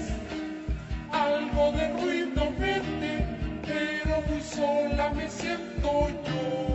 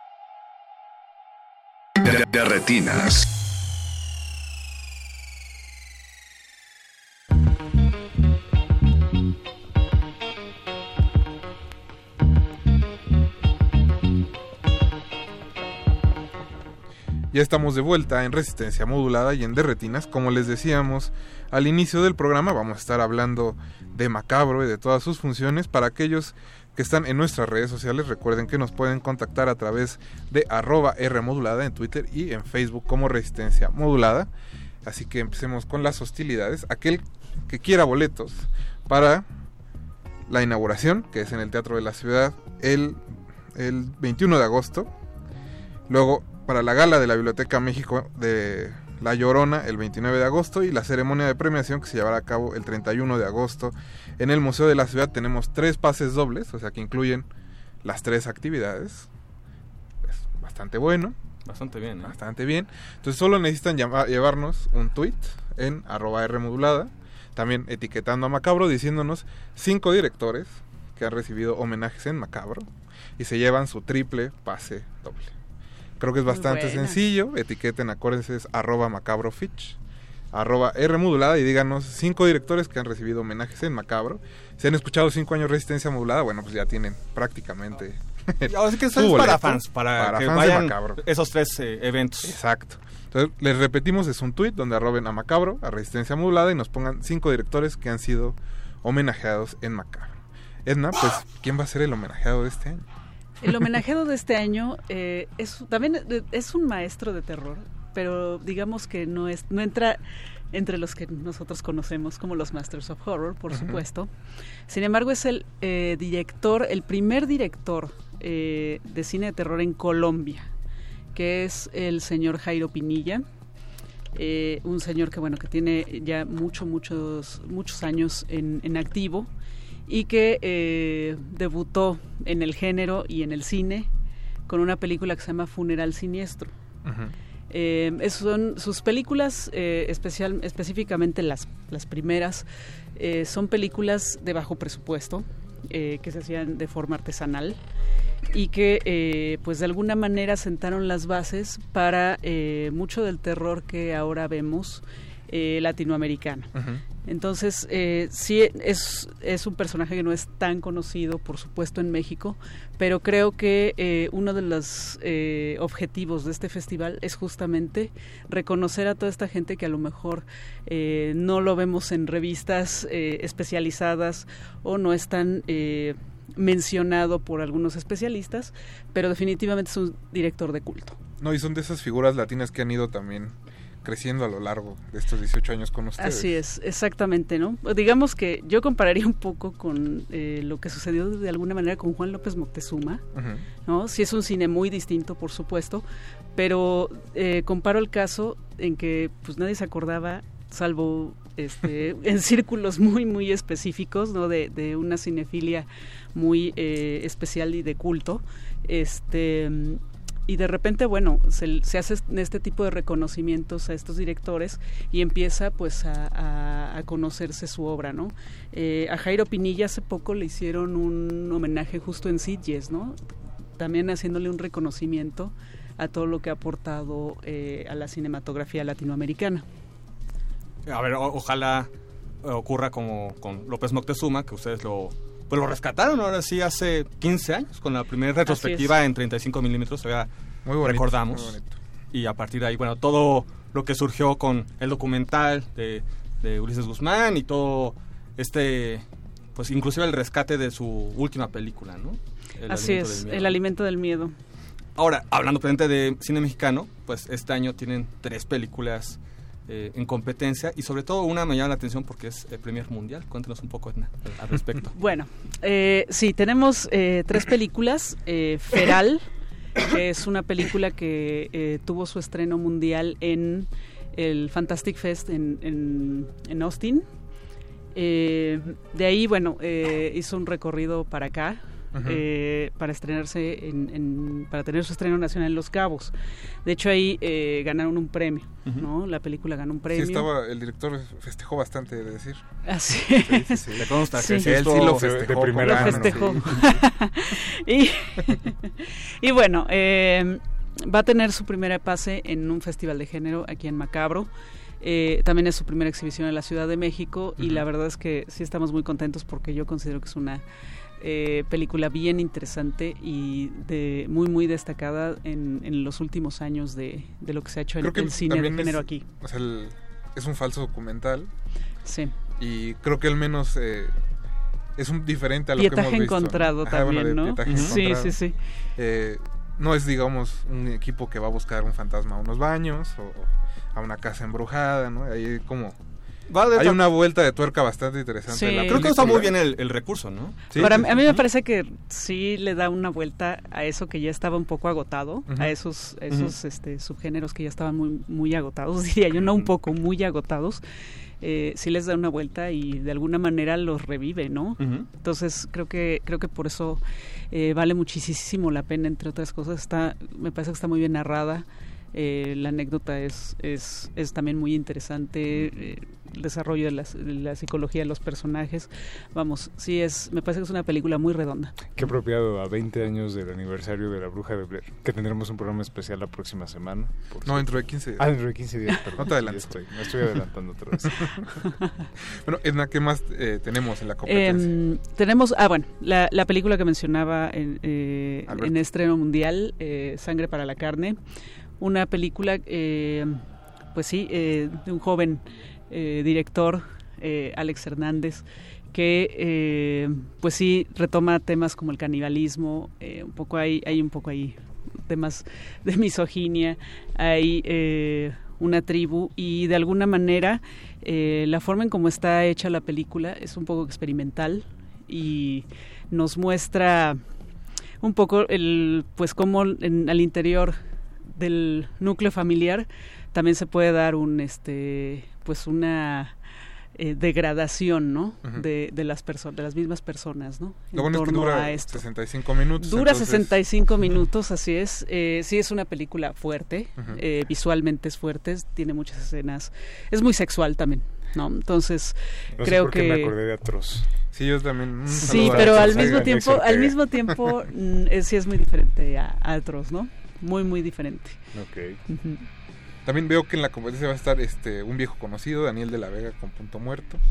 Así es, punto muerto. eh, Daniel de la Vega eh, es- le dio un poquito la vuelta y es eh, una película que tiene que ver mucho con el género negro. ¿No? De hecho, para mí es todo un homenaje al, al género negro. Lo va desglosando incluso dentro de la misma película. Es, ahora sí que es una película de escritores sobre escritores, ¿no? de, de, de policíaco y de alguna manera muestra cómo funciona el, el género policíaco tanto en el cine como en la literatura. Entonces es un gran homenaje al cine policíaco y eh, yo creo que a la gente que le gusta ese género la va a ser, eh, va- van a quedar van a muy disfrutar. satisfechos. Ajá. Eh, pues no sé quién más completa la competencia, Edna. Bueno, eh, también del, del- en, en este eh, en esta selección eh, iberoamericana Ujú. eh, tenemos eh, una película de Brasil que se llama Ghost Killers versus Bloody Mary. Eh, una película que sí es de cazafantasmas justamente, pero sí se resuelve eh, de una manera mucho más gore, ¿no? Eh, vamos, aquí, es, es un poco más este, la mezcla de, la, de comedia con horror y eh, sí, para la gente que le gusta mucho el gore, la van a disfrutar muchísimo, muchísimo. Así es. Y bueno, ya pasando a la, a la competencia internacional, eh, tenemos, es una competencia un poco larga, eh, son alrededor de 15 eh, largometrajes. Y además Y- bastante completa en países, por ejemplo, ahí veo que un país como Taiwán o, o Rusia, que posiblemente no son países eh, Sí, tan- no, es- que estamos es tan acostumbrados pa- dentro del cine de género, bueno, pues ahí...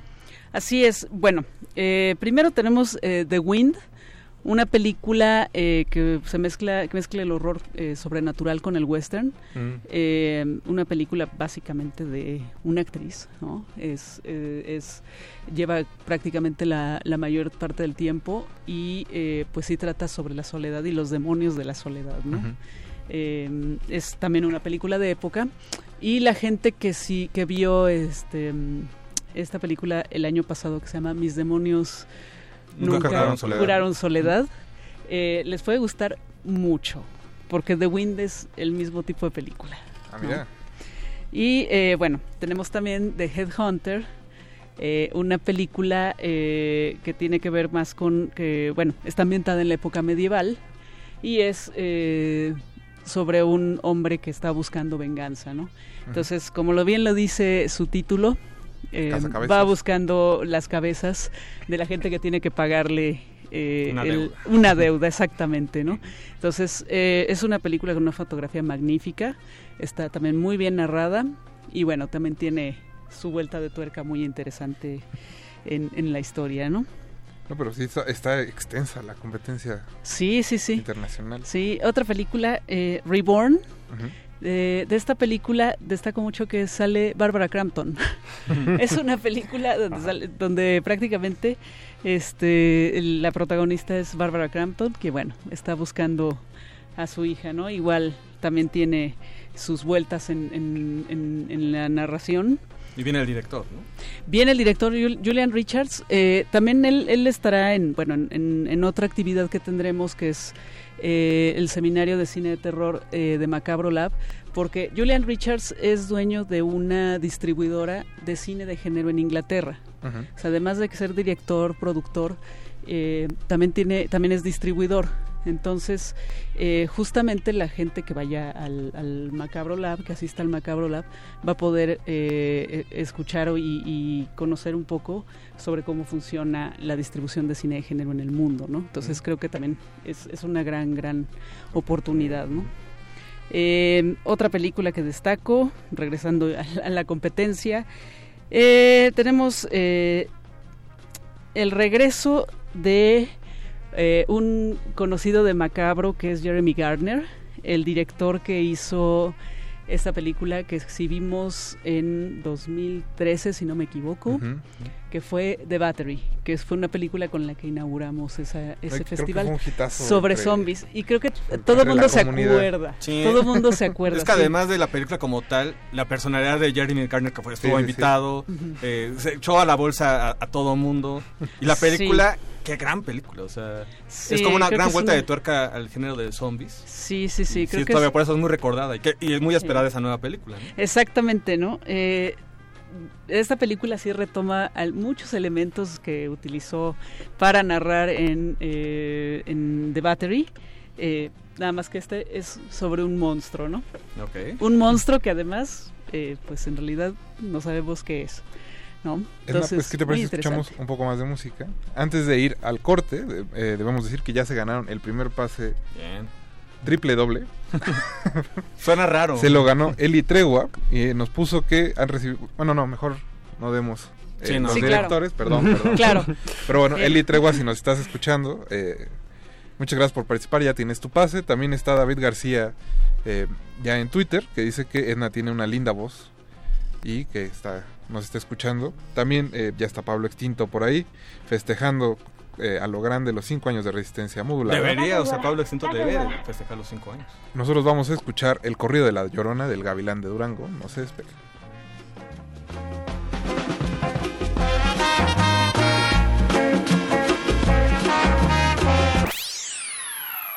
De, de retinas.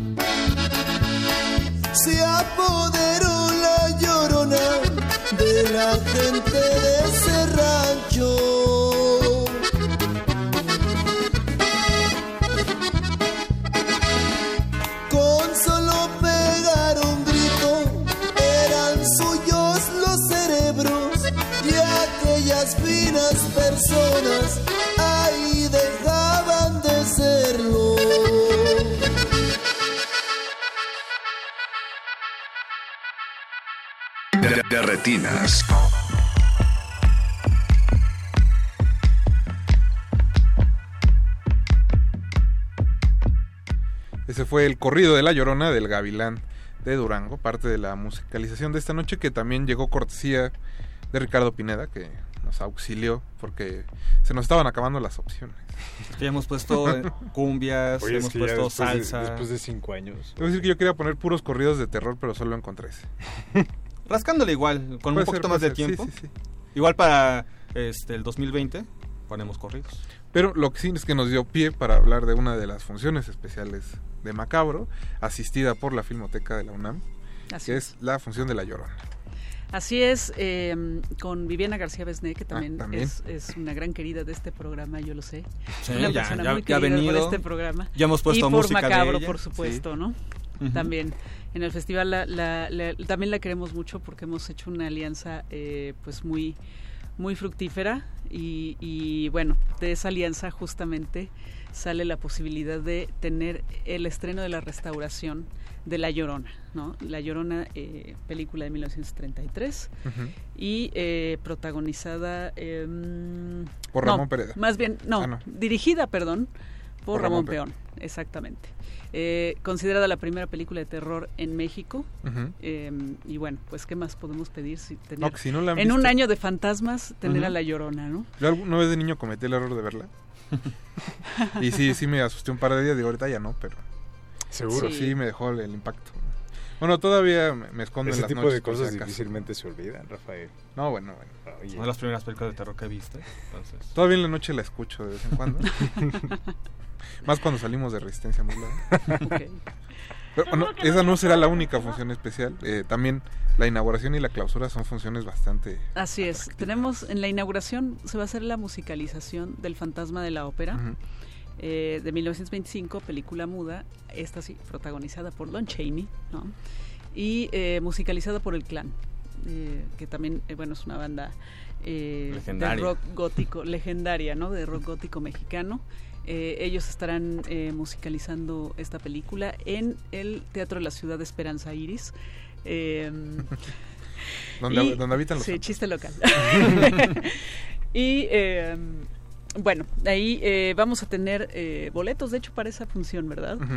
Eh, Sí, bueno, los- si no, no- si de los que no van a nos estar. escucharon, recuerden Así que es. tenemos tres pases dobles, uno ya se fue, eh, para la para la inauguración, la función de La Llorona y la clausura. Exactamente. Nos tienen que decir en un tuit, arrobando a Resistencia Modulada y a Macabro, eh, cinco directores que hayan sido homenajeados en Macabro para festejar también los cinco años de Resistencia Modulada, así que aprovechen, todavía quedan dos pases. Así es. Bueno, los, los, las personas que ya tienen su pase y los que ganen el pase eh, no tendrán que ir temprano a recoger sus boletos, sino que ya tendrán sus boletos listos en la mesa de invitados para poder entrar a ver esta, esta función. Es una función, si es de corte gratuito, pero si es una función con eh, De prioridad. Que, que hay que llevar. eh, Después esas bueno, hay que se recoger ponen sus un poco boletos. largas. Sí, sí, Sí, la sí. de sí. la Esperanza Iris siempre está. Se pone, se pone, sí, larga. También las de la clausura, ¿eh? También habrá que decir que... Bueno, ¿Con qué van a cerrar? Vamos a cerrar con una película de- eh, portuguesa. Eh, el director se llama Fernando Ale. Es eh, una película producida por la Casa Troma. Que, bueno, para la gente que eh, no conozca la Casa Troma, es una eh, casa productora que eh, sus películas son eh, bastante alocadas, por decirlo de alguna manera, eh, con, con una producción, eh, pues vamos, muy, muy, este... Muy poco seria, en el muy buen poco seria, palabra. exactamente, ¿no? Digo, ahí está el vengador Sí. tóxico. Está Sí. el Vengador. Sí, los, sus personajes son eh, es impresionantes, increíbles, por decirlo de alguna manera. Y esta película no se queda atrás, ¿no? Yo nada más les voy a decir que hay una langosta que habla francés. Ya con eso. Ya con nos eso, ya con Por eso. razón le gustó a Lloyd. Es. Sí, de Pero hecho, sí, la, es la gente una- que vimos es el tráiler hace unos días en la conferencia, ya más o menos puede darse la, la idea mucho, Así mucho es. gore, mucha escatología, mucha irreverencia. Exactamente. Así que sello de la casa Troma, entonces... Y Fernando Ale estará eh, en la función para, para, este, para presentarla y platicarnos un Para recibir los poquito. reclamos, dado el caso. No. Sí, no, no creo, no creo que haya reclamos. La Oiga, verdad. no le entendía la langosta. ¿Por qué hablaron? A mí me dijeron que salía Corin Farrell. Pero, bueno, Edna, ¿qué te parece si antes de seguir escuchamos otra canción? Buenísimo. Eh, un saludo a Gina Cobos que nos está escuchando, a Leslie Solís. saludo, Gina. A Esther eh, Bernal, a Mario de la Serna y a todos aquellos que estén del otro lado de las bocinas. Recuerden que tenemos boletos, aprovechen. Ahora vamos a escuchar una versión muy especial de Ahí vienen los marcianos. Gracias, gracias, gracias, Dora.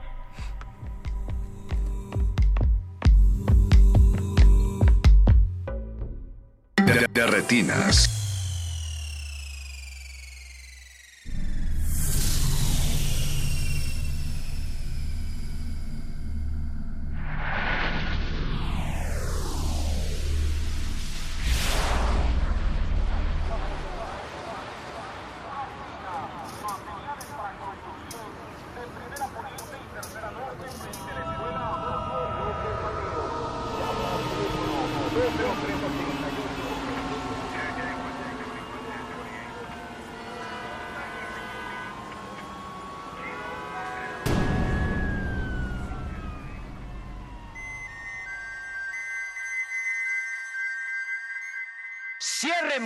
Y ventanas y escondan a sus hermanas, que los marcianos llegaron ya.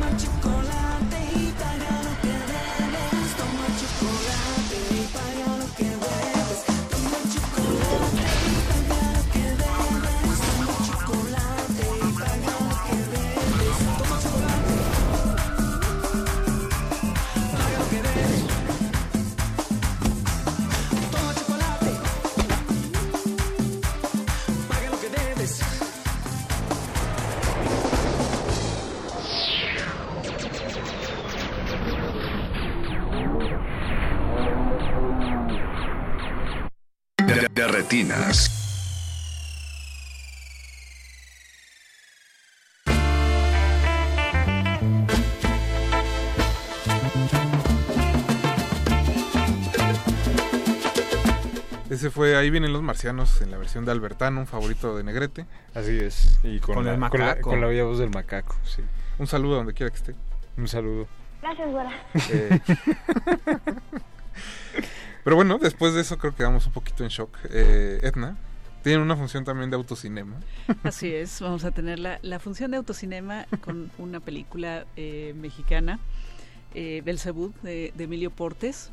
Eh, será eh, el domingo 25 de agosto en el Cine Villa Olímpica.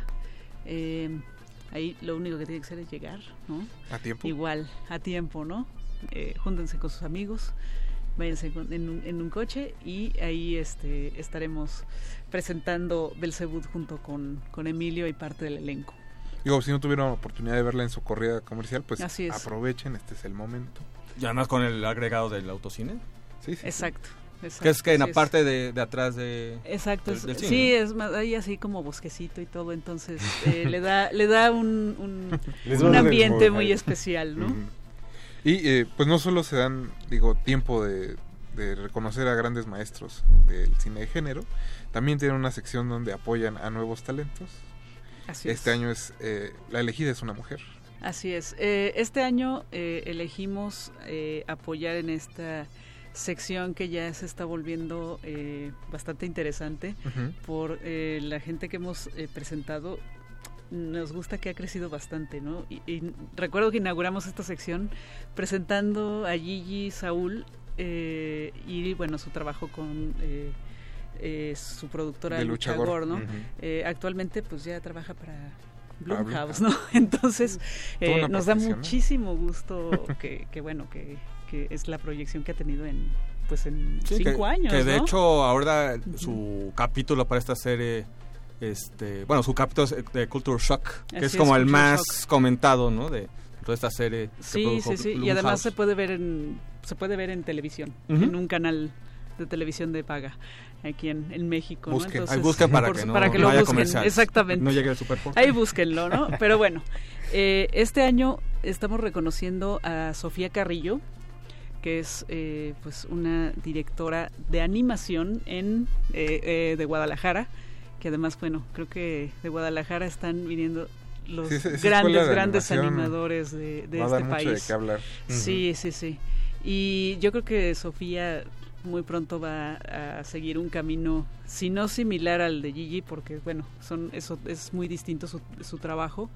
Creo que eh, va a ser va, va a ser muy conocida eh, por gente mucho más, este, vamos, por un trabajo eh, que es impresionante la forma en cómo anima y lo que a mí me gusta mucho es son sus historias también, ¿no? Que son muy oscuras, son historias familiares, son historias de dolor, son historias de muerte y además son bien personales. Entonces, Muy de animación. y, ad- y- y todas animadas. Y ella, eh, pues sí, hace la dirección, hace el guionismo. Y en muchos de estos cortos que se van a ver, ella es la animadora. Pues es- ahora sí que eh, empápense antes de que se vuelva famosa, para Así que es. puedan presumir. Y además también Así es. tiene ya un primer corto live action. Así es, eh, tiene un corto que es eh, El fósforo de la bruja paseante. Eh, es un corto que es de live action y que bueno que también está en competencia, de hecho en, en- en la sección de competencia de, de corto mexicano.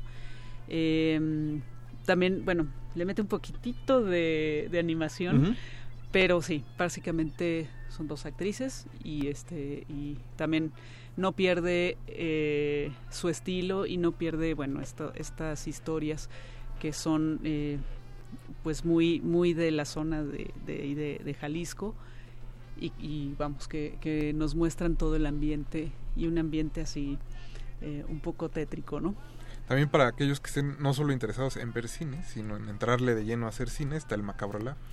Exactamente. Macabro Lab es un proyecto que nosotros lanzamos en 2015 Ajá. y eh, tuvo dos, eh, dos emisiones, 2015 y 2016, perdón, 2014 y 2015. Ujú. Y eh, bueno, era un proyecto muy ambicioso, es un proyecto muy ambicioso de hecho, eh, que se conforma de talleres eh, para de talleres de guionismo, ¿no? Eh, este año decidimos relanzarlo, lo pusimos en, en pausa dos años, decidimos relanzarlo justamente, eh, pero ampliando a otras a otros temas, ¿no?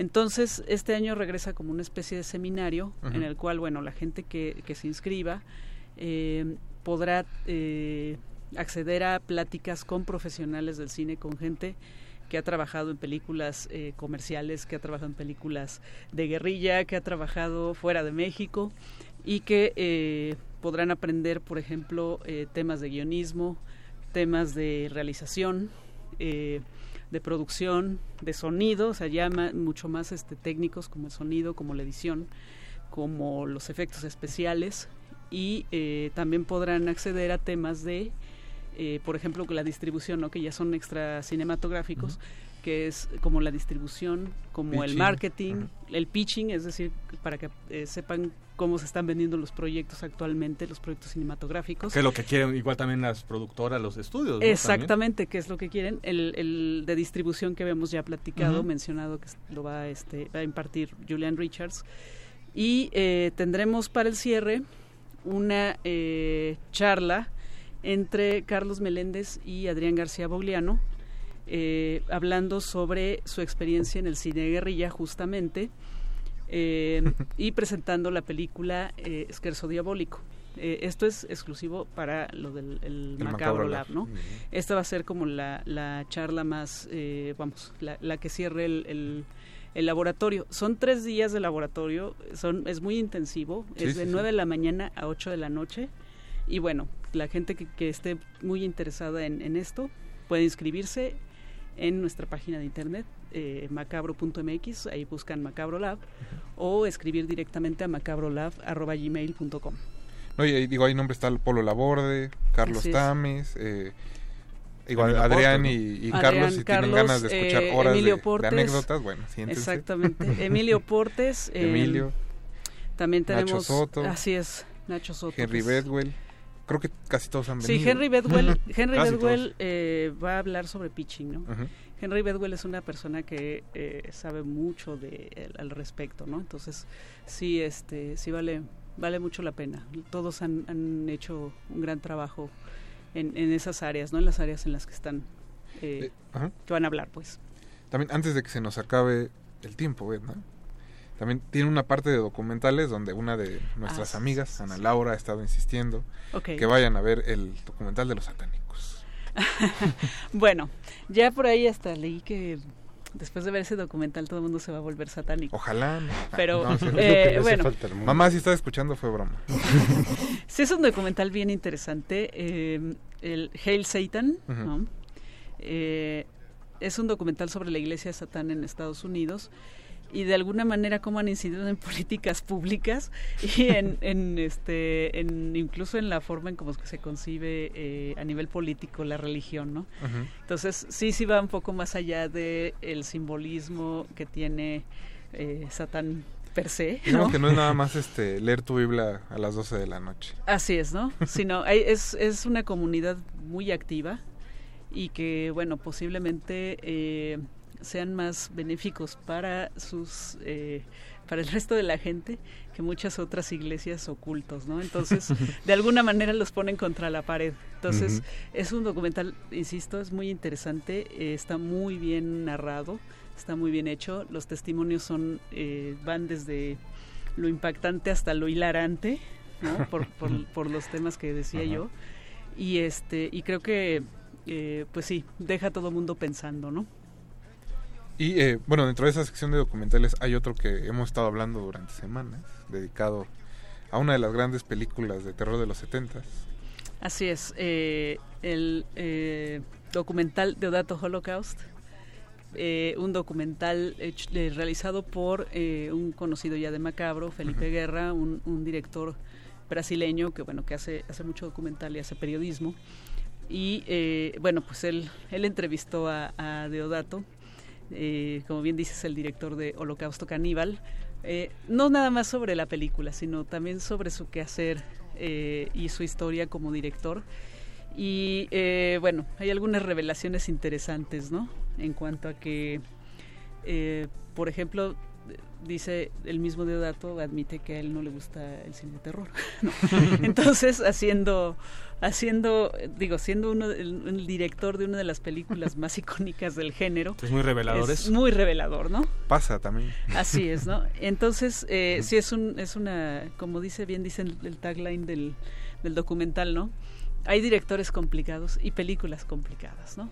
Y eh, bueno, por ahí, por ahí va eh, esta, este, este documental. Sí, que- porque además en el sí. mismo trailer se ve que sí es una persona complicada de entrevistar, ¿no? Entonces como hay un momento muy amable de él y de repente se enoja, ¿no? Como que Así se es. exaspera de las preguntas, ¿no? Así es. Sí, sí, Entonces sí. creo que... y además va a venir acompañada, presente de... Así de es, vamos a hacer el double feature, ¿no? Para que la gente que no haya visto o que no conozca Vayan en eh, ayuno. Holocausto Caníbal, En ayunas. eh, Por si efectivamente, acaso. se, pueda ver de qué está hablando en el documental. Sí, que porque será como muy ¿no? frustrante después de ver el documental, decir, bueno, ¿y después de eso qué? Sí, exactamente, ¿no? Entonces, va a ser programa doble. Va a ser un programa doble, así es. No cometan el mismo error que yo y vayan en ayunas. Eh, lo bueno es que yo estaba en mi casa, ¿sabes qué? Afortunadamente. Pero bueno, Edna, eh, antes de que se nos acabe el tiempo, pues ¿dónde pueden checar el resto de la programación, redes, coordenadas? Bueno, eh, vamos, eh, ya, ya está, estamos por subir toda la programación con todas las sedes, horarios eh, y, y detalles eh, a nuestra página de internet que es macabro.mx, muy sencillo. Y eh, también, bueno, síganos en nuestras redes sociales, en es Macabro Fitch, en Facebook, Instagram y Twitter, para que eh, pues vayan siguiendo toda la, la cobertura que también hacemos a través de, de nuestras redes de todas las actividades del festival. Que además están muy activas siempre esas, esas redes. Ese community sí se ve. Sí. Sí, Edna, pues- saludos al community. Edna, pues muchas gracias por haber venido esta noche. Mucha suerte Muchas en el gracias. festival. Y esperemos vernos para un sexto programa. Maravilloso. Nosotros vamos a seguir escuchando música. Ah, bueno, antes recuerden, todavía tenemos dos pases para Ya tres actividades de. Macabro. Ah, ya nada más uno, ahorita checamos. Nos tienen que poner un tweet arrobando a Resistencia Modulada, a Macabro, y diciéndonos cinco eh, directores que hayan sido homenajeados en el festival. La verdad, está muy sencillo. Nosotros vamos a escuchar La Llorona Loca de los Gliders, también dedicada a Ricardo Pineda. No se despegue.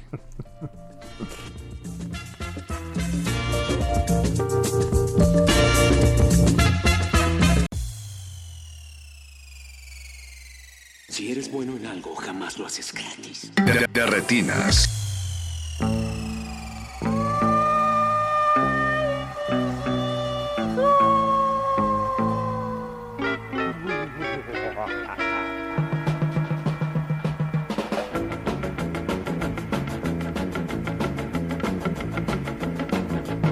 Por una calle cerca de la prepa, dicen que sale una llorona loca. Por una calle cerca de la prepa, dicen que sale una llorona loca. Que el twist así, que el twist también, que si la miras todito te aloca. Que el twist así, que el twist también, que si la miras todito te aloca. A mí me salió la noche de mi examen semestral. Movía tanto la cintura que creí se le iba a quebrar. Le dije pare un momento, no mueva tanto el motor. Y al ver que era un gran espanto, ay mi guate qué carrero. Y al ver que era un gran espanto, ay mi guate qué carrero. Que me coge, que me agarra, que me alcanza la llorona por detrás. Que me coge, que me agarra, que me alcanza la llorona por detrás.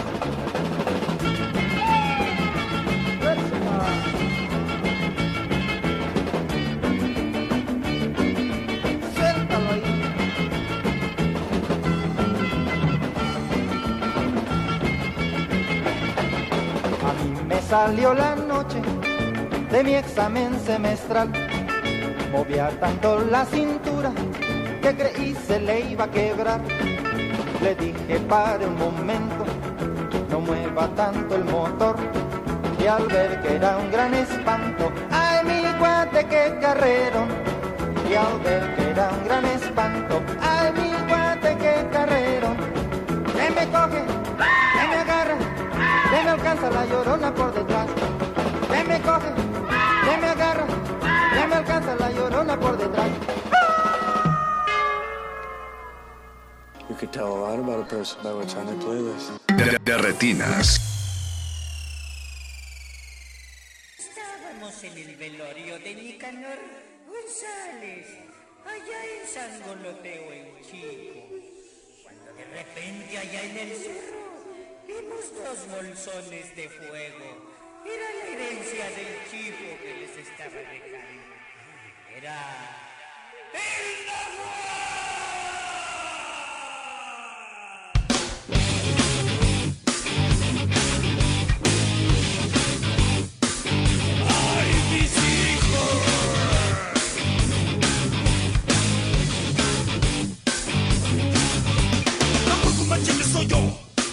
la vas a acabar. Las manos te voy a cortar, sin mezcal te voy a dejar. Tampoco machete soy yo, si no es señorita ya no. Tampoco machete soy yo, machete.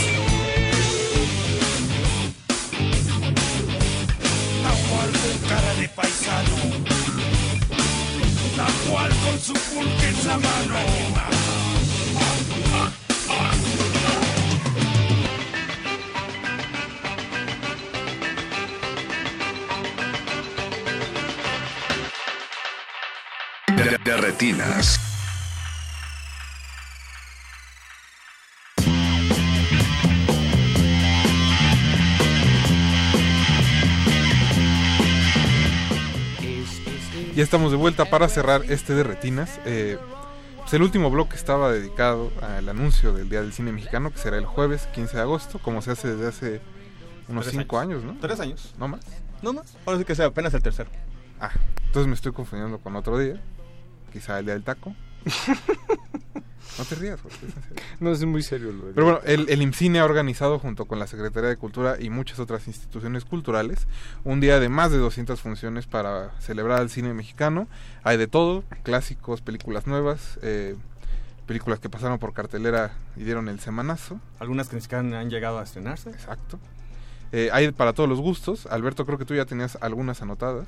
Pues ya que estamos aquí, pues que valga el comercial.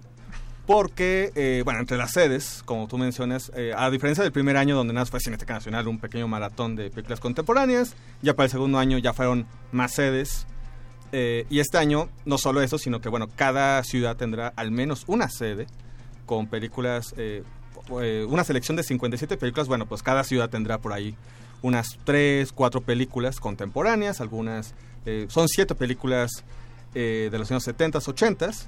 Eh, hay documentales, hay ficciones, hay animaciones, eh, películas, eh, por ejemplo, muy recientes como Hasta los Dientes, películas que no han llegado a la cartelera como Ayúdame a pasar la noche, una ópera de, prima del CCC. Por ahí está Llame, eh, Llámeme Mike. Llámeme Mike. Hay cosas como Rush Hour, también del, del CCC, en fin.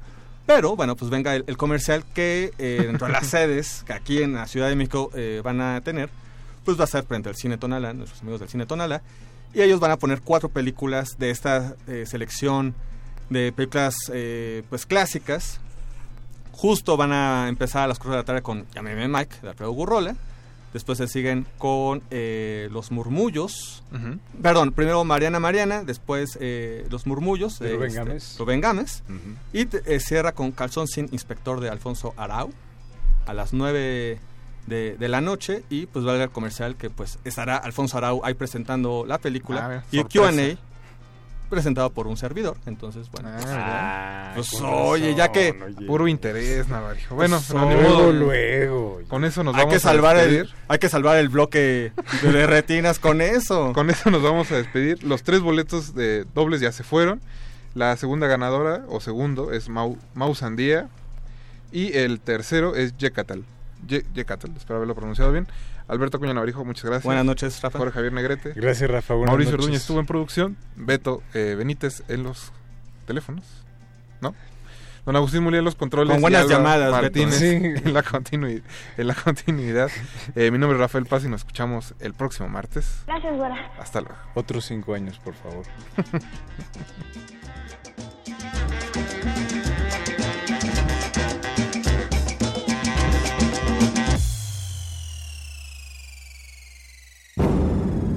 Antes de continuar tu camino, recuerda, no hay películas sin defectos. Si los buscas, te convertirás en crítico de cine.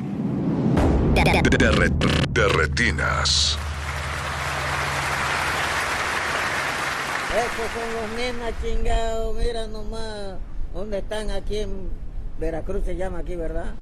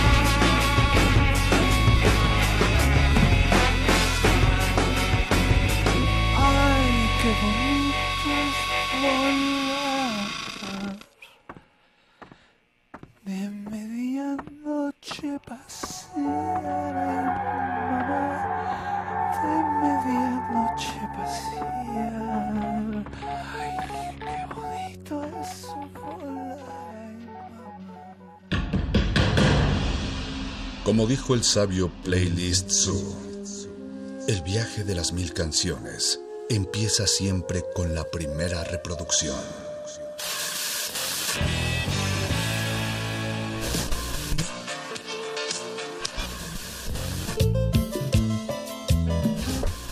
A continuación, un maestro te abrirá la puerta de su lista de reproducción. El resto va por tu cuenta. Play listo.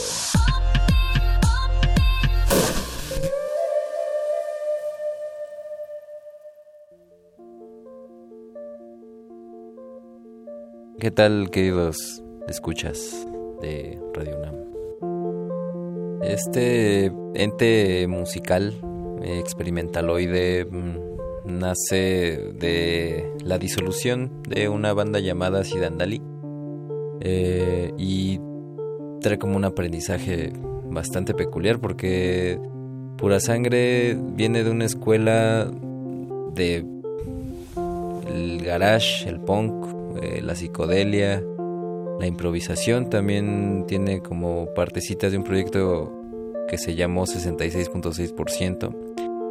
Digamos que toda esa escuela surgió un pequeño ente que ahorita está en aras de crecimiento. Está tomándose su, su vitamina, su proteína y ahorita está en esta, ya pasó el proceso de gestación y está dando sus primeros pasos, sus primeros gritos, por así decirlo. El primer disco, bueno, el primer material, la primera carta de presentación se llamó 2 de julio, más bien se llama 2 de julio y fue como la primera explosión de- de- del Big Bang de pura sangre. Esa fue una, digamos, como una dinámica de conocerme a mí mismo, eh, toquetearme la parte cerebral, la parte musical.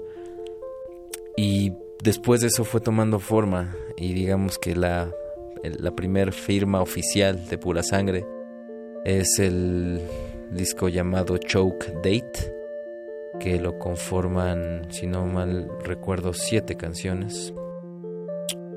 Y pues es una... e- e- Es como la... El dar a conocerme de una visión demasiado experimental a algo ya más como canción. Piezas de música rock o música pop. Un, un, cotidiano más, más normal, por así decirlo.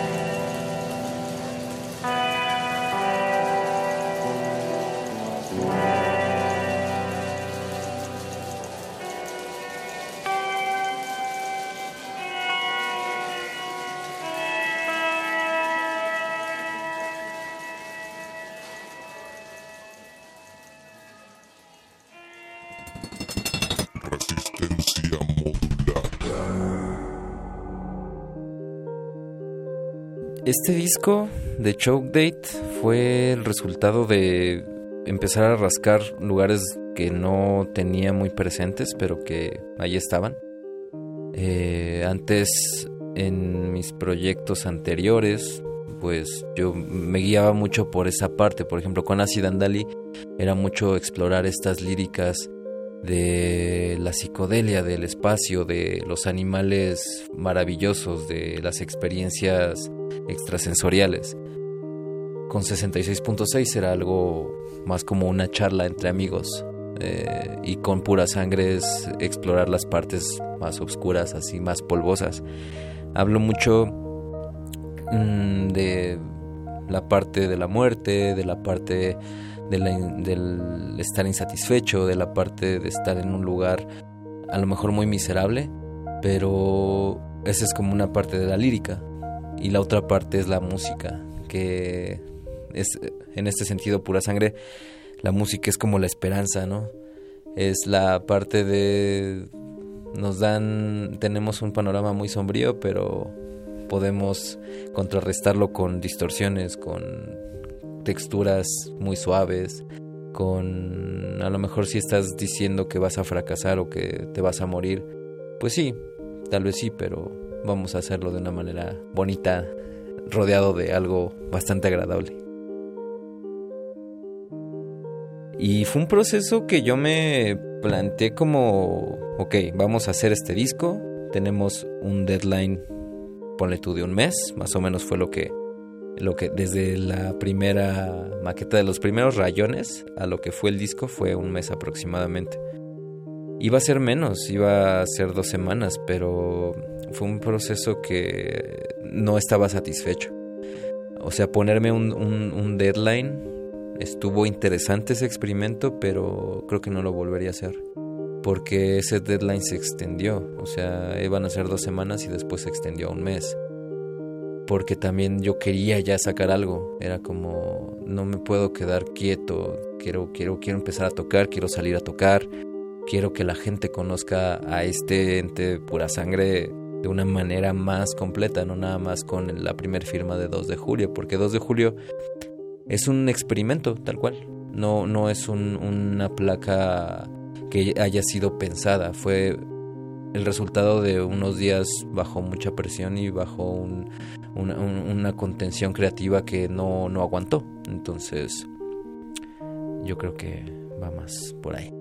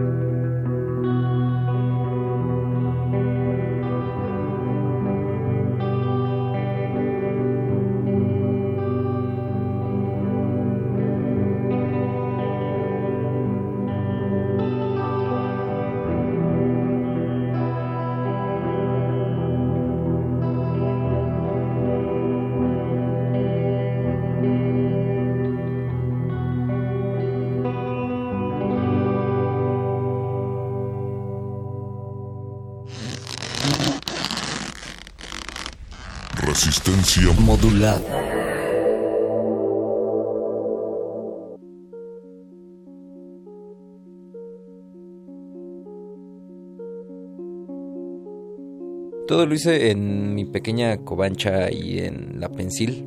Eh, creo que he pasado por procesos de grabar en estudios profesionales, por así decirlo. Está padre la experiencia, pero tal vez funcionó en esa ocasión porque era una banda, ya teníamos muy bien coordinado lo que teníamos que hacer.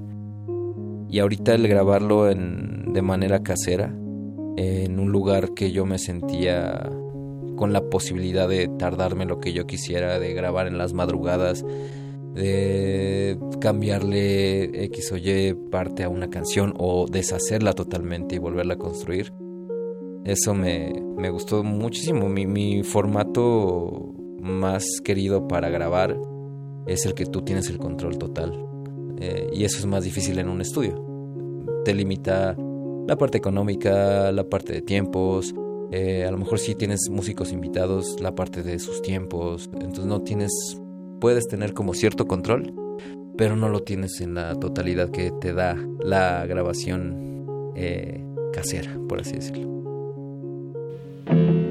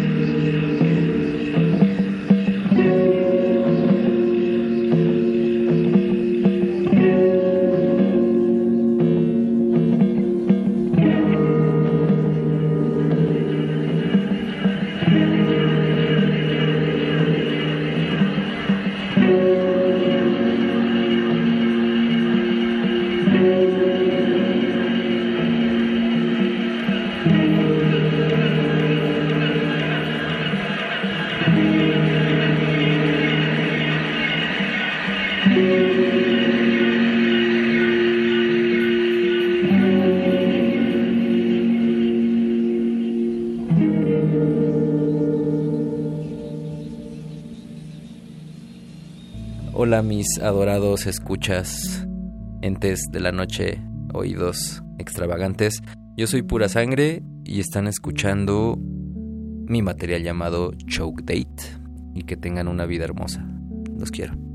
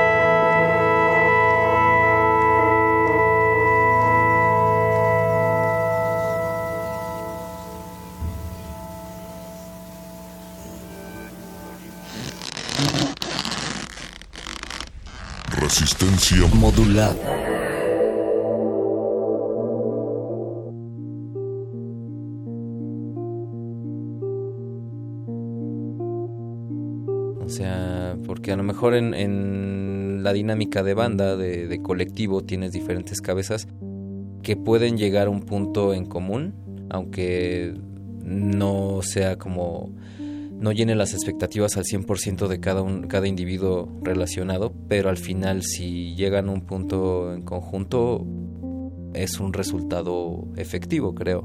O por lo menos eso pasó con Acid Andal y con 66.6 en lo que hacíamos. Era un proceso bastante fluido porque sí íbamos hacia un mismo camino.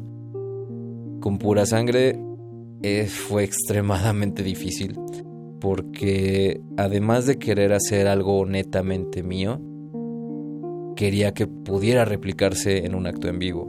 No quería tener un disco y producirlo y hacer malabares de faramaya sonora y samplers y baterías, etcétera, etcétera, porque también en vivo quiero que sea pura sangre la el ente solitario. No no no busco que que tenga tanta faramaya. Busco el control de la situación. Y eso en el estudio es muy fácil lograrlo. En el estudio tú tienes todo para poder seguir mm, avanzando en tu en tus ideas, en tu imaginario creativo, puedes plasmarlo en un disco ya con total facilidad. Pero lo que yo quería era precisamente que todo lo que se, se plasmara en ese disco pudiera replicarlo en el acto en vivo. Y también el acto en vivo para mí es súper importante. Creo que el acto en vivo es lo que a mí me ha dado más satisfacción en la parte musical. Bandas, eh, como parte de público, como parte de estar encima llameando con alguien, con algún amigo, como parte de estar en una banda. Eh, el acto en vivo creo que es la, la espina de, de lo que yo busco. O sea, sin acto en vivo no existe. Eh, creo que el, el que haya una constante de duración en la mayoría de las canciones habla de todo este bagaje que he juntado con los años de estar en bandas y de componer. Eh, por ejemplo, a mí lo primero que me enganchó musicalmente pues era la música que ponía mi papá, ¿no? Y eran canciones, pues canciones pop, canciones rock and roll, el formato 3-4 minutos. Entonces, precisamente porque quería que este disco fuera de canciones y no nada más de piezas,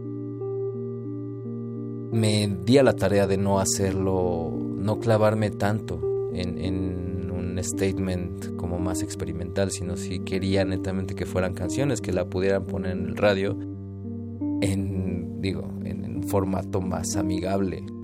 Y porque quería jugar a eso, a, realmente componer una canción en un estándar de la, por así decirlo, de la industria. Y porque creo que también para mí ya es, una zona muy conocida el de la experimentación, el del ruidismo, la improvisación, todo eso me gusta, me encanta, es, es, es una vertiente increíble que yo amo y, me gusta empaparme de eso, pero quería conocer ese otro lado.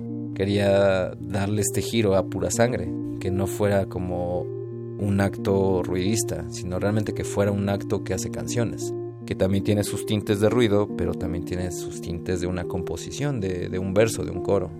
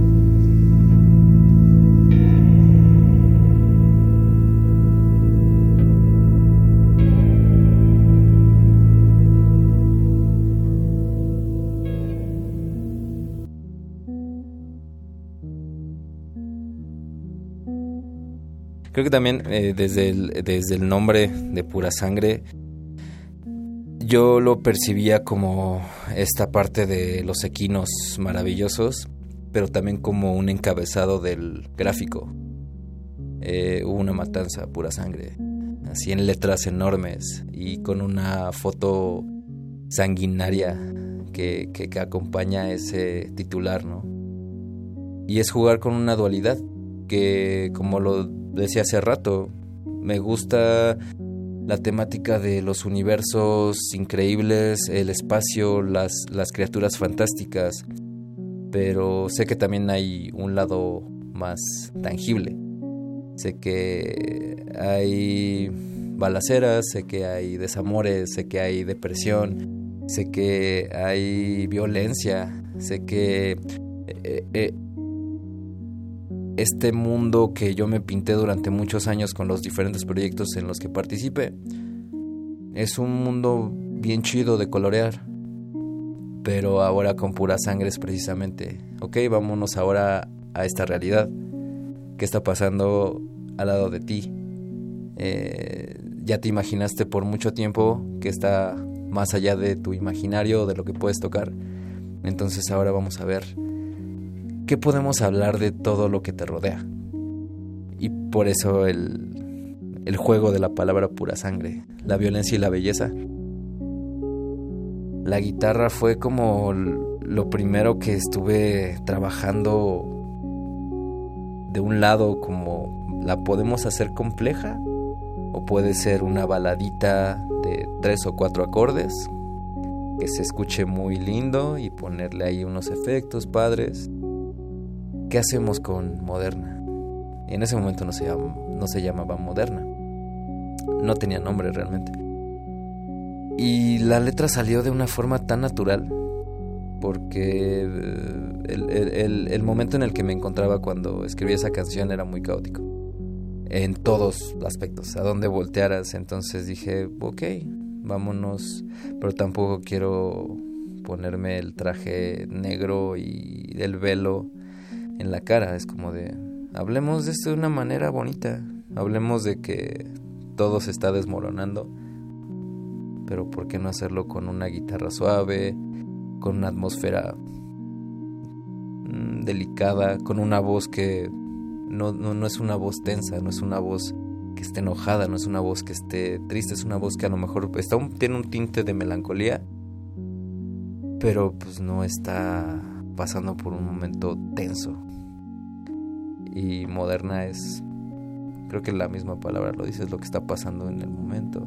Lo, quise plasmar de un, ente femenino, pues yo creo que por toda mi historia de vida, ¿no? El, el, el, el, lado femenino es algo que a mí me ha impuesto mucho toda mi vida, ¿no? Lo veo como algo, un ente maravillosamente hermoso y monstruoso. Date refleja un momento de mi vida que yo pensaba que estaba haciendo las cosas bien, pero realmente estaba haciendo todo mal.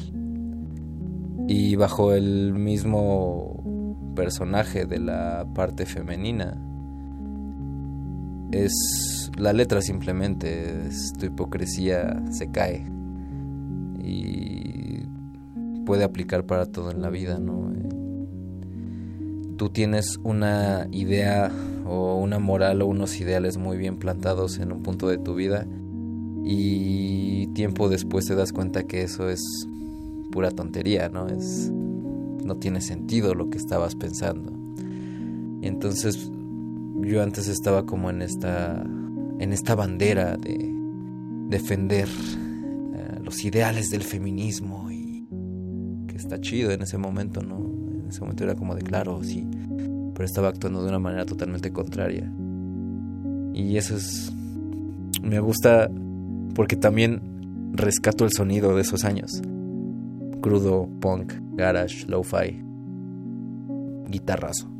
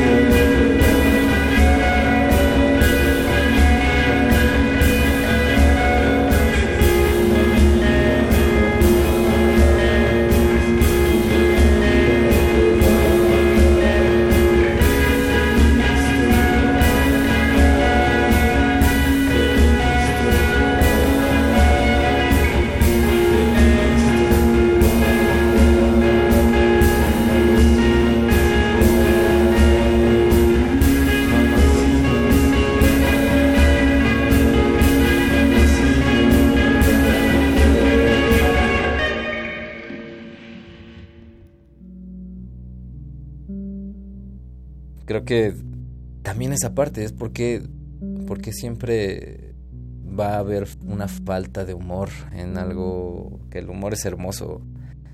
Eh, son como es, es como una especie de última cena donde convive el humor, donde convive la tristeza, donde convive la muerte, donde convive la alegría, donde convive la depresión, donde convive la luz, la oscuridad. Todo, todo es parte de una sola cosa y una sola cosa puede deshacerse en cosas maravillosas y totalmente diferentes entre sí. Entonces también pura sangre, el objetivo es que sea totalmente honesto, totalmente de mi cerebro al papel y luego del papel a la guitarra y luego de la guitarra a jugar con los sonidos, con pedales, con tecladitos, con, eh, con un montón de elementos que puedes tener a la mano, como en la canción de S y B. Todo fue grabado, el, el único instrumento, por así decirlo, fue mi voz. Lo demás fueron ruidos, rascar la mesa, pegarle a la ventana, grabarlo, lupearlo. Fue, fue un ejercicio bien bonito de, de hacer una canción sin instrumentos. Yo soy pura sangre. Están escuchando la resistencia más modulada del mundo.